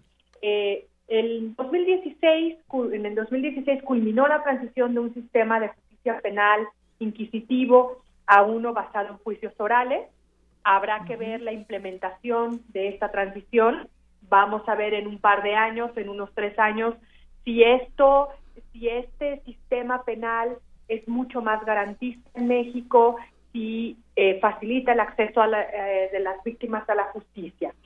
Otro elemento positivo es que eh, nosotros siempre hablamos del tema de la impunidad como un eje transversal pero eh, por primera vez en dos años la PGR anunció la presentación de cinco agentes por casos de malos tratos a detenidos y en abril del 2016 se condenó a un general a un general del ejército por haber ordenado una operación en la que se infligió tortura, homicidio y la eliminación de un, de un cadáver en el estado de Chihuahua. Esto podemos decir, bueno, parece ser que hay los casos de impunidad empiezan a disminuirse. Sin embargo, frente a estos dos casos concretos, vemos que la unidad especializada en, investigación del delito de tortura de la PGR tiene pendientes de revisión más de 4.100 casos, con lo cual todavía tenemos ahí una cifra muy importante de casos pendientes por atender y eh, esto implica eh, víctimas que no tienen eh, una manera de constatar la verdad de, judicial de los hechos. Esto implica eh, una invisibilidad de, eh, de personas responsables de determinados delitos.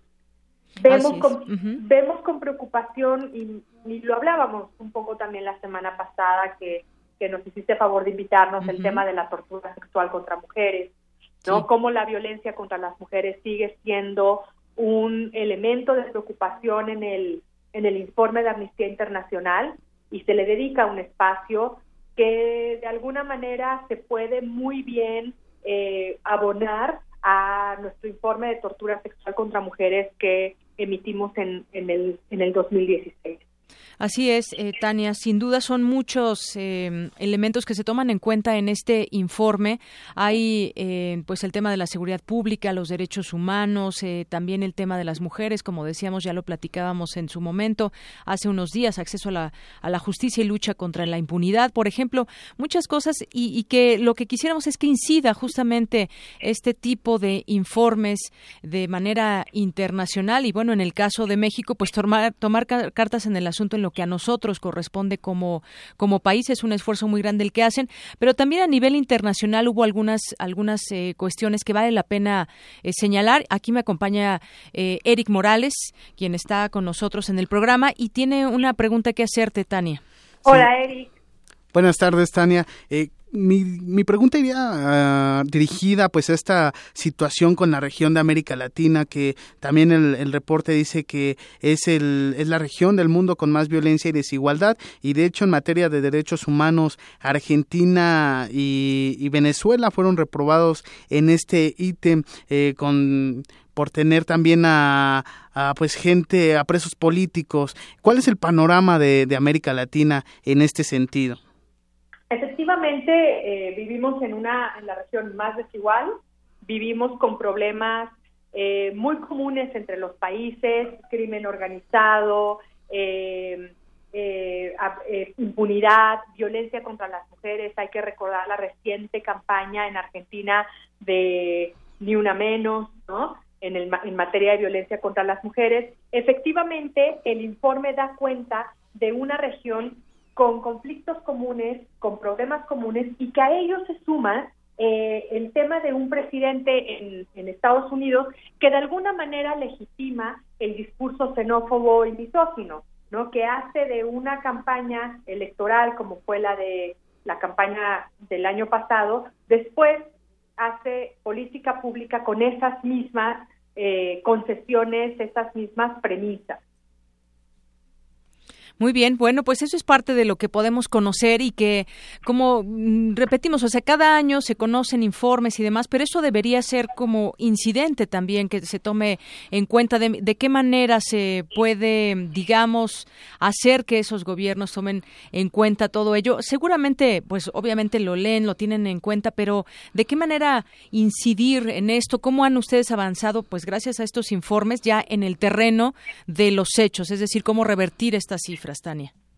Bueno, nosotros, eh, Amnistía Internacional, eh, lo que hace es documentar, es difundir y somos un movimiento de más de 7 millones de personas en el mundo que procuramos tener tenerlas informadas a estas 7 millones de personas en un es una plataforma ciudadana, es una plataforma para hacer ciudadanía, ser conscientes y también de alguna manera es una invitación y un llamado de el cambio no nada más tiene que venir del Estado hacia los ciudadanos y hacia las ciudadanas, también el cambio tiene que ver con un cambio de actitud ciudadana de, la ciudadanía, de estar informados, de no reproducir actos de violencia en el ámbito privado, de eh, de revisar esas micro microcorrupciones, ¿no? Que a veces en las que a veces incurrimos. Entonces también es un es una oportunidad para revisar la forma de ejercer la ciudadanía.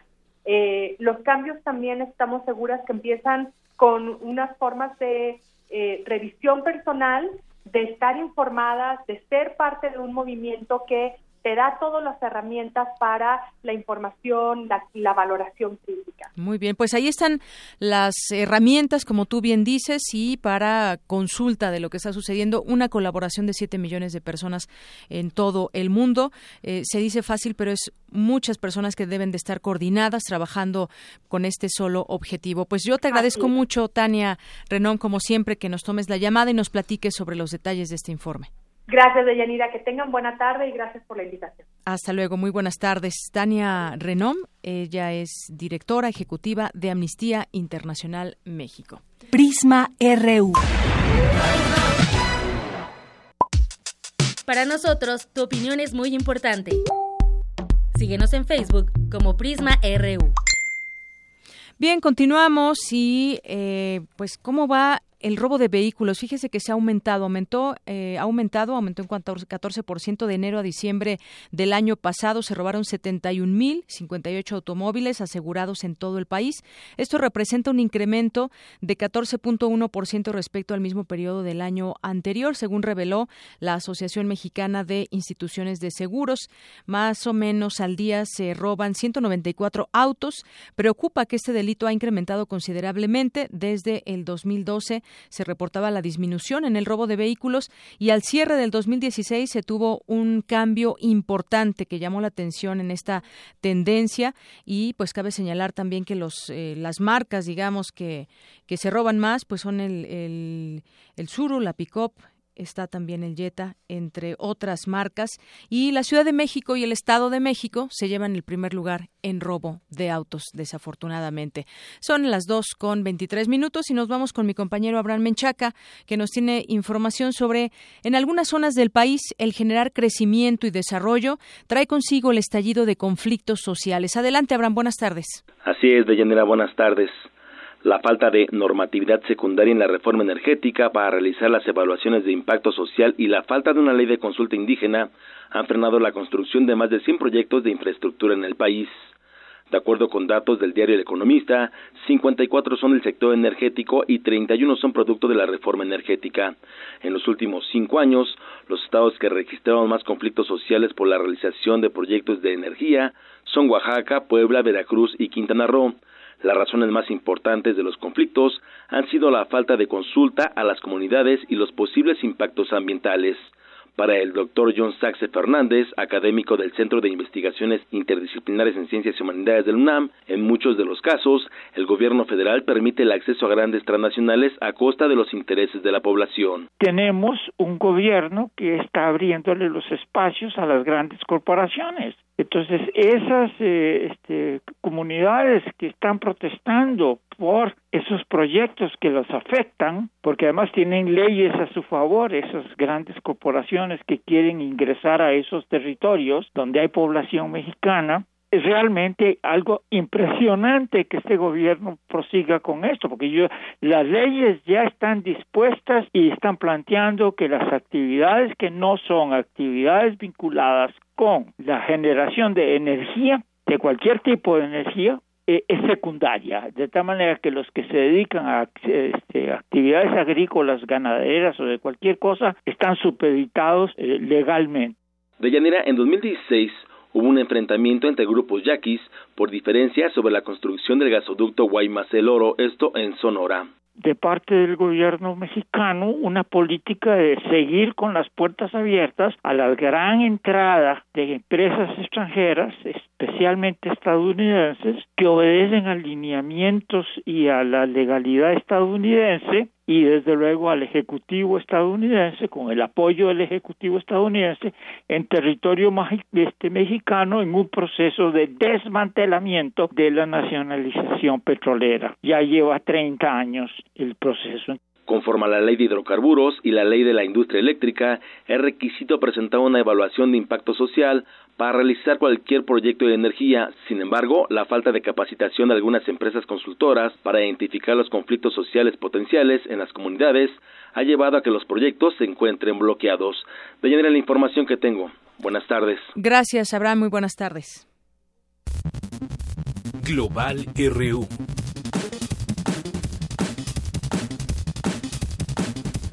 ¿Qué tal, Eric? Muy buenas tardes. Adelante con tu información.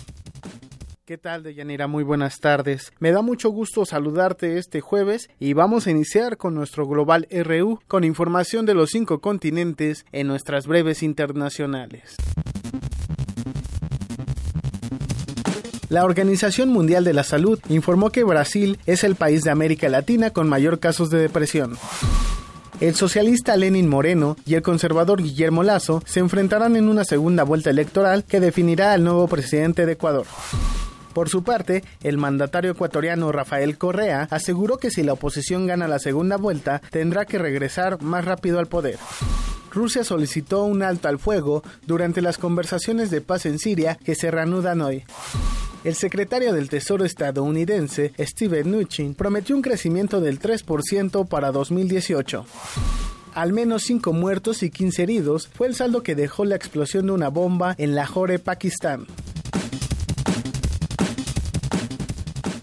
Allí escuchamos información de lo que aconteció este jueves alrededor del mundo. Y en otro tema, hoy iniciaron las conversaciones de paz en Siria que se llevan a cabo en Ginebra, Suiza. Gabriela Sotomayor, periodista mexicana que se encuentra en la sede de la ONU en esa ciudad, nos tiene el reporte. Muy buenas tardes, Gabriela. Cuéntanos qué es lo que ha pasado en este primer día de conversaciones. ¿Qué tal? Buenas tardes, Eric. Pues sí, Hoy es el cuarto intento de Naciones Unidas por negociar la paz en Siria. Eh, las conversaciones entre el gobierno sirio y la oposición patrocinadas por la ONU iniciaron hoy aquí, después de que casi un año eh, las partes no, se, hacían un intento por dar el primer paso e iniciar un trayecto que los lleve hacia la paz. Eh, me gustaría decirte que el gobierno de Damasco, liderado por el embajador de Siria ante Naciones Unidas, Bashar al-Jafari, y la oposición representada por al-Hariri y Mohamed Sabray del Alto Comité de Negociación, no tendrán negociaciones frente a frente, es decir, no van a estar en la misma sala, en el eh, verse cara a cara, sino que van a tener conversaciones bilaterales con el enviado especial de la ONU para Siria, que es Estefano de Mistura. Ahora, de Mistura no piensa que pueda haber un avance, eh, él fue franco al empezar las conversaciones,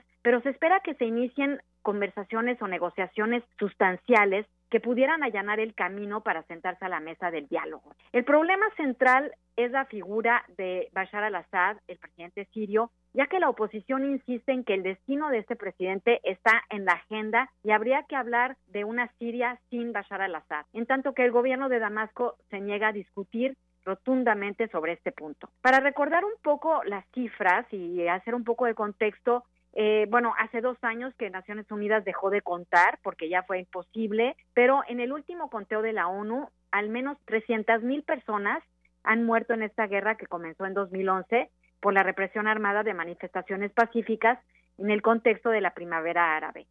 La guerra también ocasionó el éxodo de más de 4.8 millones de personas fuera del país y unos 6.3 millones de personas son desplazados internos. Ahora, el panorama de las negociaciones ha cambiado drásticamente desde la última vez que las partes se reunieron en Ginebra en, abril de 2016, especialmente por la caída de Alepo, que es bastión de la oposición, en manos del gobierno que ha ayudado por Rusia, que es el aliado de Assad, devastaron la ciudad en una campaña de bombardeos aéreos eh, que fueron intermitentes, eh, no, no, te, no pararon en zonas densamente pobladas hasta que Alepo tuvo que rendirse y ahora está en manos del gobierno. Entonces, en diciembre, y en ausencia de una estrategia clara del gobierno de Estados Unidos, Turquía, partidario de los rebeldes, y Rusia e Irán, fieles al gobierno, eh, son los que negociaron en Astana, en Kazajstán, un cese al fuego que entró en vigor el 30 de diciembre y que hizo posible eh, que ahora se encuentren las partes aquí en Ginebra negociando y pues vamos a ver qué sucede. Así es, y también será muy importante las posturas de las potencias mundiales sobre el tema de Siria, por ejemplo, lo, la postura de Rusia y la de principalmente Estados Unidos, que tiene nuevo gobierno y que también será importante pues la actitud que tenga para resolver este conflicto en Siria. Pues sí, porque la verdad es que desde que eh, tomó posesión el presidente Trump, eh, no ha habido una respuesta clara. El enviado especial para Siria dijo que, o sea, estaba, mostró su descontento porque hasta la fecha el gobierno de Trump no tiene una postura clara con respecto a las negociaciones de paz en Siria. Eh, de Mistura, quien ha mostrado cierta impaciencia, eh, no cuenta con una de, de que Washington no cuenta con una estrategia definida, dijo que estuvo en Washington recientemente, que se reunió con algunos representantes de la administración de Trump y de hecho en particular se reunió con el secretario de Estado Rex Tillerson y dijo que pues que la nueva administración necesita tiempo antes de dibujar una nueva estrategia. Eh, lo que sí han anunciado es que quieren revisitar su estrategia con respecto a la lucha contra el Estado Islámico y lo que harán en Irak y en Siria. Entonces, eh, dice que de Mistura dijo que pues eh, no están en posición de hablar sobre la postura de Estados Unidos, pero pues sí están esperando a saber cuál será esta nueva estrategia. Y yo pienso que en estas negociaciones la ausencia de, Estados Unidos, digamos, de eh, como un garante de las negociaciones como lo es Rusia, que está muy bien plantado con Bashar al-Assad, es lo que está eh, pues eh, dejando a la oposición sin un pilar que, que es muy importante para ellos. Eh, no saben si les van a seguir dando armamento o ayuda económica y pues esta cuarta ronda de negociaciones en Ginebra empieza sin este aliado de la oposición eh, de una manera clara eh, y pues vamos a ver cómo, cómo van sucediendo las cosas en estos días. Así es, Gabriela. Te agradecemos mucho tu tiempo y estaremos en contacto para darle seguimiento a estas conversaciones de paz en Siria. Muchas gracias. Un saludo para ustedes también. Muchas gracias. Ella fue Gabriela Sotomayor, periodista mexicana que se encuentra en la sede de la ONU allá en Ginebra, Suiza. Deyanira, es todo por mi parte. Nos escuchamos el día de mañana. Hasta mañana, Eric. Buenas tardes. Prisma RU. Queremos conocer tu opinión. Síguenos en Twitter como arroba PrismaRU. Gaceta UNAM. Hoy es día de Gaceta y ya está con nosotros Hugo Huitrón en la línea telefónica. ¿Qué tal, Hugo? Te saludo con el gusto de siempre. Buenas tardes. Igual, Deyanira, buenas tardes. ¿Cómo te va? Cuéntanos qué tiene Gaceta el día de hoy. Mira, el día de hoy en la portada hablamos sobre la economía familiar, Día Mundial de, de la Injusticia Social, que es que fue el Día Mundial de la Justicia Social el día 20. Y sobre este tema hablamos que las familias capitalinas gastan 445 pesos diarios. Según un estudio de la Escuela Nacional de, Trabajo Social, el gasto diario en la Ciudad de México para alimentación y movilidad asciende en promedio a 445 pesos en una familia de tres a cuatro integrantes. Kenia Sánchez Cepeda, académica de, de, esa escuela, explica que con el actual salario mínimo solo puede solventarse 20% de la canasta básica. Uh -huh. es, esa es, es nuestra portada. Sí, es la portada y es un dato interesante por todo lo que está pasando en este momento México y bueno, pues cada vez se hace más pequeño el salario. ¿Qué más cuéntanos? Así es. Y mira, en comunidad tenemos que eh, distinguieron a, a nuestro ex, ex, rector José Sarucán uh -huh. con el premio Tailes. Esto fue por su amplia tra trayectoria en favor del respeto a la biodiversidad y por incidir en políticas públicas en la materia. Es un premio muy importante que otorga la Fundación Tyler y la Universidad del Sur de California es, la, es el más relevante en el tema de ecología en Estados Unidos.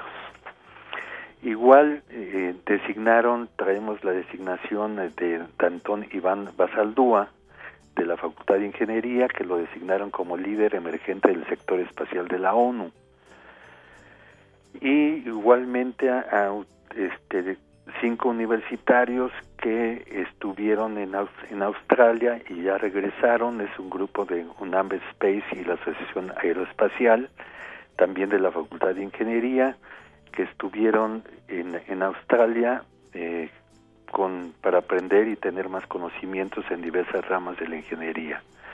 Y se lanzaron a una aventura este, para ver cosas del espacio. Y también tenemos que en eh, academia que estudian bacterias patógenas. Santiago Castillo del Centro de Ciencias Genómicas estudia bacterias que afectan a, paciente, a pacientes de las unidades de terapia intensiva. Estas son eh, este, bacterias que resistentes a los antibióticos, lo que complica el tratamiento para los pacientes. Por otro lado, eh, en, el SECADET eh, desarrollaron un topógrafo cónico para evaluar la córnea humana. Esto sería útil en la detección de enfermedades oculares, así como en, cirugías. Y eh, vamos a traemos una nota que nos dice que en Seattle, en Seattle, Washington, uh -huh. los directores de las sedes de la UNAM en Estados Unidos y abogados litigantes norteamericanos, expertos en el tema de migración, se reunirán en esa, en esa ciudad para, para organizar un conjunto de acciones en apoyo a los me mexicanos que residen en Estados Unidos. Pues eso es lo que tenemos el día de hoy. Eh, también, eh, como una última nota, comenzó la fiesta fílmica de la universidad. Así es. Que termina el 28 de febrero y que pueden consultar la programación en www.figunam.org.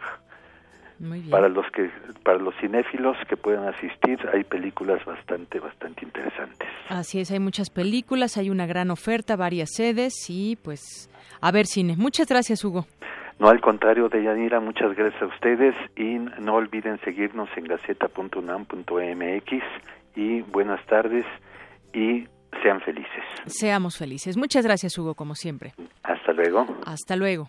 Prisma RU. Un programa con visión universitaria para el mundo.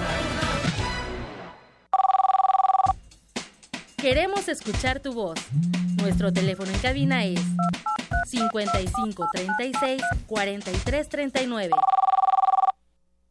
Y continuamos, vamos con la siguiente sección que se llama Arriba los de abajo y es jueves y nuestras compañeras Cindy Pérez y Dulce García nos preparan como toda la semana su sección. En esta ocasión hablarán sobre la inseguridad en el Estado de México. Adelante. este programa. Difícil es caminar en un extraño lugar en donde el hambre se ve. Arriba los de abajo. pues esta Es un asalto chirón. Saquen las carteras ya. Bájense los pantalones, pues los vamos a basculiar. Buenas tardes, Dulce y público de Prisma RU.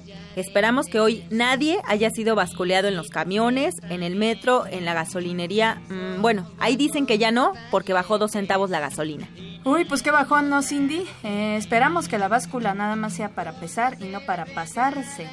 Hoy en Arriba los de Abajo hablaremos de los jóvenes y la inseguridad que viven en el Estado de México.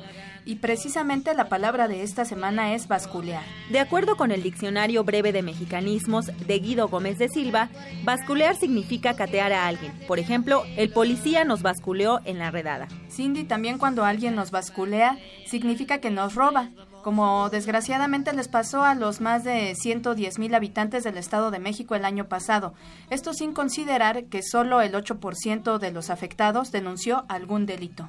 Según la encuesta nacional de victimización y percepción de inseguridad 2015, el 90.6% de los mexiquenses considera que vivir ahí es inseguro a causa de la delincuencia, mientras que el desempleo y la corrupción es lo que más preocupa a los jóvenes mayores de 18 años. Cindy, público de Prisma RU, ¿qué les parece si mejor para conocer lo que significa ser joven, mexiquense y víctima de la delincuencia, escuchamos el siguiente testimonio.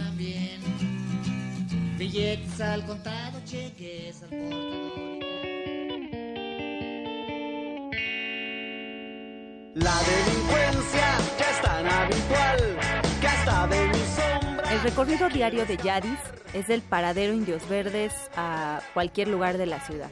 El aroma a coladera combinado con las carnitas es lo único que nunca se va. Ya quiero salir porque un pato malo me puede seguir. Todas horas es como de, estar prevenido, ¿no? En lo personal, más que nada cambiar de rutas por seguridad, porque a mí me tocaba siempre por las mañanas que me saltaban o luego pretendían saltar y la verdad es que a veces que me daba miedo. Es un camión que vaya de mi casa a, este, la avenida más cercana y de ahí otra combi para que me al metro. Yo pues tratando de prevenir menos asaltos me voy en pecero, o sea, ni siquiera tomo el camión porque es más frecuente y me han asaltado en los peceros y me, han asaltado mujeres, o sea, viene una mujer con dos hombres, o sea, ya ni ganas a veces te dan hasta de ir a trabajar, ¿no? Que dices, bueno, y si me pasa eso, Tener los bolsillos vacíos nunca es una opción. tu, hora, tu horario laboral trabajaste para poder llevar algo a casa y al final te lo quitan.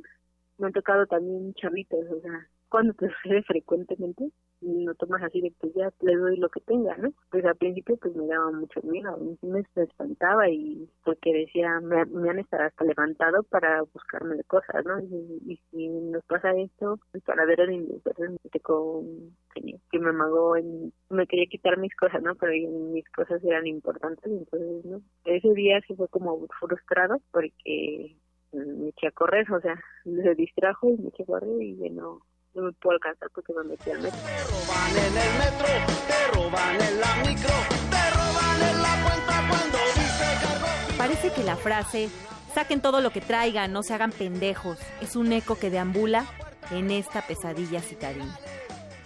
Pasan tantas cosas por tu mente, cinco, tres minutos que puedas pasar ahí, o sea, se te hacen súper eternos, o sea, te hacen como media hora, ¿no? Bueno, mejor, porque estás pensando en el qué van a hacer, ¿no?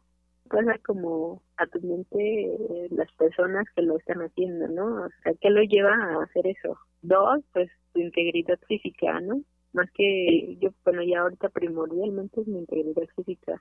Y como tercer este, con, plano, pues mis cosas, ¿no? Tampoco quisiera decir que ya es costumbre, ¿no? Sino que te, te mentalizas, prefiero darle lo que tengo, ¿no? Están obsesionados con robar Saquen las carteras ya. Dulce Auditorio el Estado de México y Tabasco son las entidades donde el mayor porcentaje de mujeres dice sentirse insegura. El municipio de Ecatepec ocupa el primer lugar en inseguridad entre las localidades más problemáticas. También de los más de 15 millones de habitantes que residen en el Estado de México, al menos 60% son jóvenes, quienes viven muchas veces en la exclusión, el desempleo, la violencia y el crimen organizado. Para explicarnos mejor cómo ven los jóvenes este clima de violencia e inseguridad, les presentamos el análisis de la académica Leticia Poliali del Instituto de Investigaciones sobre la Universidad y la Educación de la UNAM. Sí tienen conocimiento de la situación de inseguridad, sí saben por ahí que desaparecen mujeres, de que las violan y que algunas las las, las matan, pero ni siquiera todos, no todos, no todos lo saben. Y quienes lo saben es porque lo que escucharon en las noticias, porque se los mencionaron sus papás, sobre todo las mujeres, o porque lo mencionó algún maestro. Y en el momento de conversar sobre lo que está sucediendo de manera casi automática, lo llevan a, a su situación cotidiana que tiene que ver con los robos sobre todo con los asaltos. Él también un sentimiento generalizado de indefensión, de no puedo hacer nada, esto ya sucede, me excede en el mejor de los casos, puedo tratar de, de esquivarlo, de ver cómo hago para que no me toque de estar todo el tiempo a las vivas, de tener que estar al pendiente de lo que pasa, de, de ser yo quien me cuide a mí mismo y en términos individuales, a lo sumo en el, con el otro, pero el otro cercano con el que me voy de a dos. No hay una, una visión en sentido colectivo. Hay una normalización de la inseguridad, esto no es algo, algo nuevo, igual que como lo encontrábamos para la violencia, aparece en la inseguridad.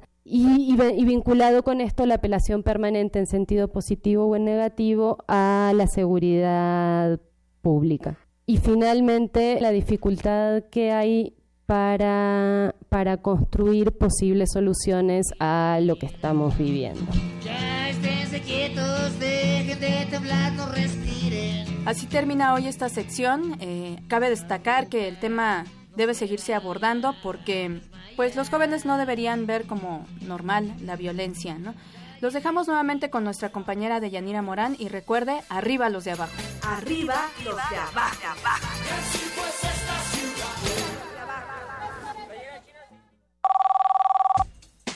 Queremos escuchar tu voz. Nuestro teléfono en cabina es 55 36 43 39. Para nosotros, tu opinión es muy importante. Síguenos en Facebook como Prisma RU. Arte y cultura.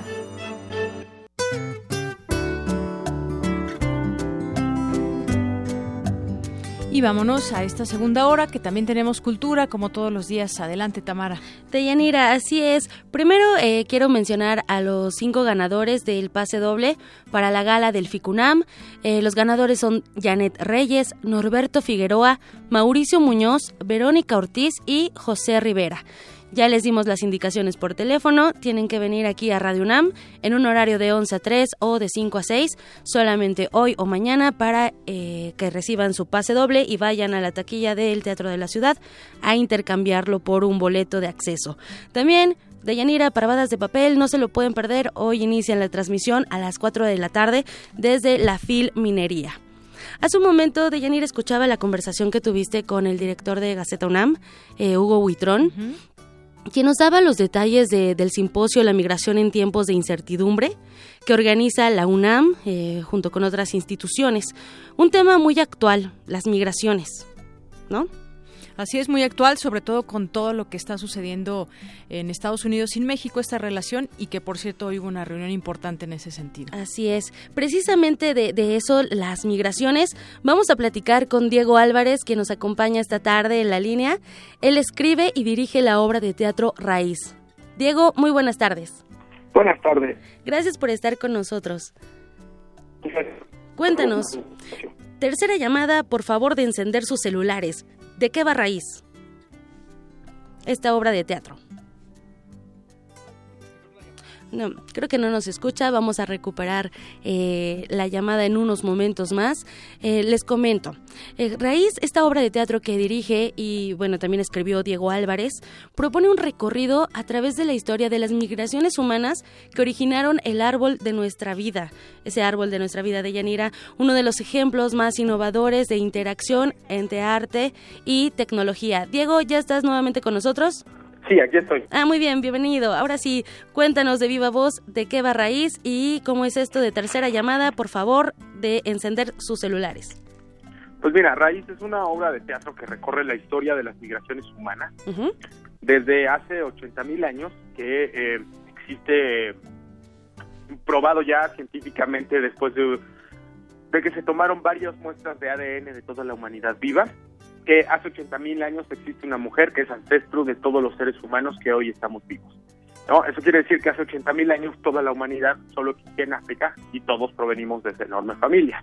Eh, desde entonces la historia de la humanidad es una historia de migraciones y esta obra, Raíz, lo que hace es un recorrido a través de la historia en momentos clave y lugares clave de la historia de la humanidad para terminar en México en el presente.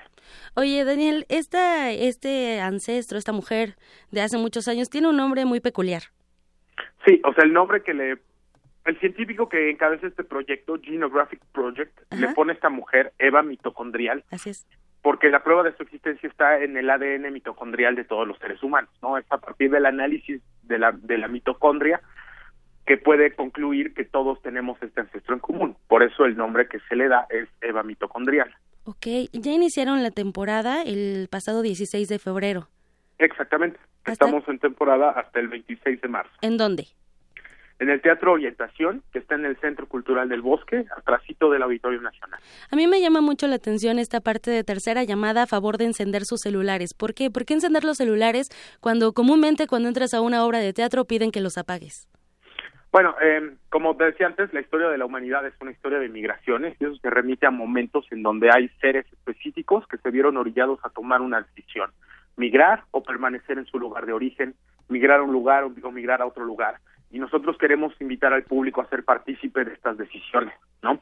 A partir de la primera escena, cada, cada una de las seis escenas que verán termina en una disyuntiva y ellos tendrán que elegir un camino. Eh, y eh, dependiendo del camino que elijan, la secuencia de escenas va a ser completamente única en cada función. La, nosotros desarrollamos una aplicación de telefonía celular gracias a nuestros amigos de Caleido, que son los programadores que la hicieron, donde que le permite al público votar en tiempo real en el teatro por el camino o por la escena que se va a representar a continuación. Oh, muy bien. Esta, esta aplicación se, se baja gratuitamente en Android o en, o en iPhone, en cualquiera de los sistemas operativos, y eh, mediante esta aplicación, una vez en el teatro, puedes en tiempo real emitir una votación. La aplicación realiza un conteo inmediato de todas las votaciones y elige la escena a continuación de acuerdo con lo que la mayoría eligió. Ok, es una obra de teatro bastante interactiva. Exactamente. Muy bien, Diego. Entonces, no nos podemos perder esta obra de teatro del 16 de febrero hasta el 26 de marzo del 2017 en el Teatro Orientación del Centro Cultural del Bosque. Exactamente. Diego Álvarez, eh, director y dramaturgo de Raíz, muchísimas gracias por la invitación que nos haces. Ah, pues muchísimas gracias a ustedes también por abrirnos este espacio y hasta pronto. Hasta pronto. Deyanira, nuevamente les comento, no no se eh, quédense con nosotros en esta misma frecuencia para escuchar Parvadas de Papel. Hoy conduce Juana Inés de Esa y Héctor, me parece que Héctor Héctor Castañeda. El perro, perro muchacho, él, Un él poquito así más de se una hora. autonombra, bajo la Y producción de empieza. Oscar Peralta. Así es. Muy bien. Me despido y les deseo una excelente tarde. Muchas gracias, gracias Tamara. Y bueno, pues durante toda esta semana, justamente lo que dure la FIL, van a estar distintas personas eh, Tú también vas conduciendo. a Nos va a conducir, tocar el sábado, ahí vamos a estar, también tú vas a estar. Así que pues los esperamos en este. Ah, bueno, evento. yo voy a estar, pero no, no detrás del micrófono, más bien con los Pero vas a invitados. estar en la feria. Y vamos a hacerles le- llegar Así lo es. mejor y lo, lo que más se pueda. Y también Silvia, también Silvia y todo el equipo, todo el- un equipo que va y que se, se estará desplazando todos los días para allá. Todo el equipo Radio UNAM vamos a estar ahí en la filminería, así que sintonice Parvadas de Papel de 4 a 6 de la tarde por el 96.1 FM, también en www.radiounam.unam.mx. Ahora sí, ya me voy. Hasta mañana, Tamara. Prisma RU. Zarpazo RU. Néstor, ¿cómo estás? De regreso de Yanira, De regreso. otra vez cerrando esta participación de Zarpazo. Muy bien, Pues, pues, adelante, cuéntanos. qué hay. Gracias. Fíjate, Deyanira, que los pilotos Lewis Hamilton y Valtteri Bottas presentaron el nuevo bólido con que Mercedes aspira a defender su dominio en la Fórmula 1, el tan esperado BW08. Tanto Hamilton como su nuevo colega, el finlandés Bottas, se mostraron entusiasmados con el nuevo coche en el que a simple vista se aprecian ya algunas diferencias respecto a su antecesor, como el frontal más estrecho y más redondeado. Los dos pilotos hicieron alarde de camaradería en su presentación, en contraste con la imagen de eterna rivalidad que marcó la relación entre el triple campeón del mundo eh, inglés Lewis Hamilton y Rosberg, ¿no? El actual, ¿no? Y retirado campeón, ¿no? Eh, por este comportamiento y caracteres que pues eran diametralmente opuestos. Valtteri Bottas se incorpora pues, a, a estas fechas, a, los llamados flechas plateadas, procedente de Williams, tras haber disputado 77 grandes premios y logrado 9 podios. De Yanira, a ver cuánto tiempo les dura el gusto de verse como buenos amigos, porque quien llega a sentarse con Hamilton, pues normalmente pues acaban divorciados, por así decirlo. Bueno, ¿no? pues ya, ya veremos cómo termina, Néstor. Y también fíjate que nuestra productora Silvia Cruz está soñada, está de plácemes, ¿no? Y te digo por, ¿Por qué? Cuéntame. Cruz Azul rompió racha sin victoria para mantenerse vivo en la Copa MX, ¿no? Cruz Azul necesitaba con urgencia la victoria para evitar llegar a 10 juegos sin poder festejar y además para mantenerse con vida en esta Copa MX que muchos equipos pues le restan importancia, por lo que ayer salió decidido a su campo y se impuso por 3 a 0. Sí, 3 a 0.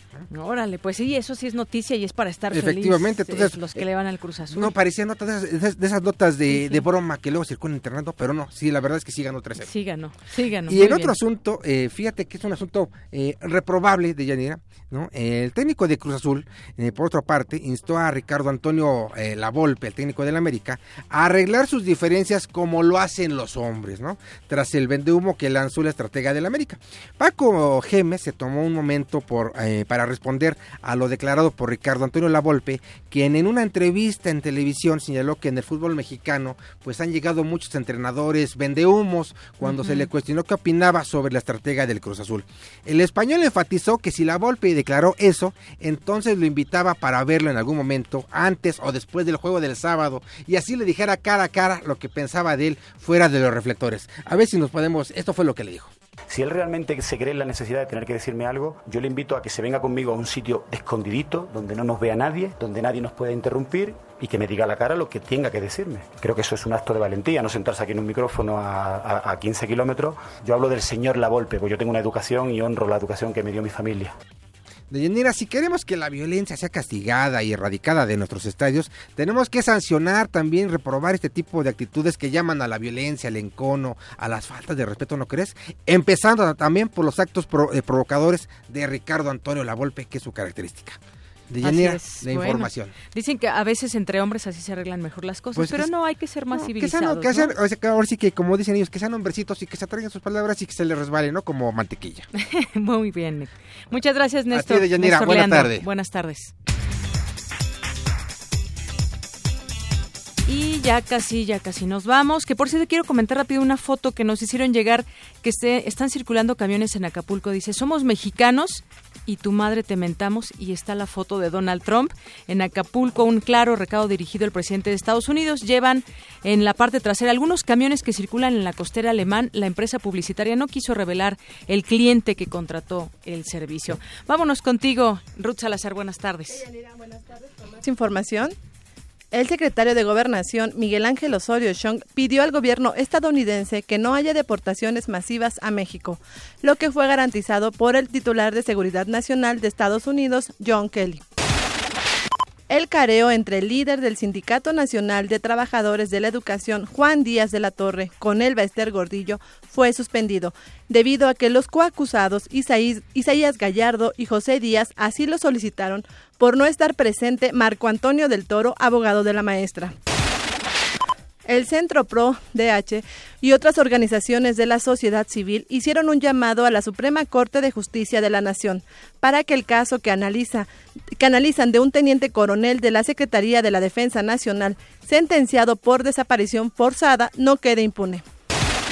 Hasta aquí la información hasta el momento. de Yanira. buenas tardes. Muy bien. Ruth, muchas gracias. Muy buenas tardes. Nos vamos a despedir con una canción eh, porque hoy nace, un día como hoy nació Whitford, Brad Whitford, el 23 de febrero. Él es integrante de la banda Aerosmith. Y la, y la canción se llama Walk This Way. Y yo soy Deyanira Morán. Hasta mañana.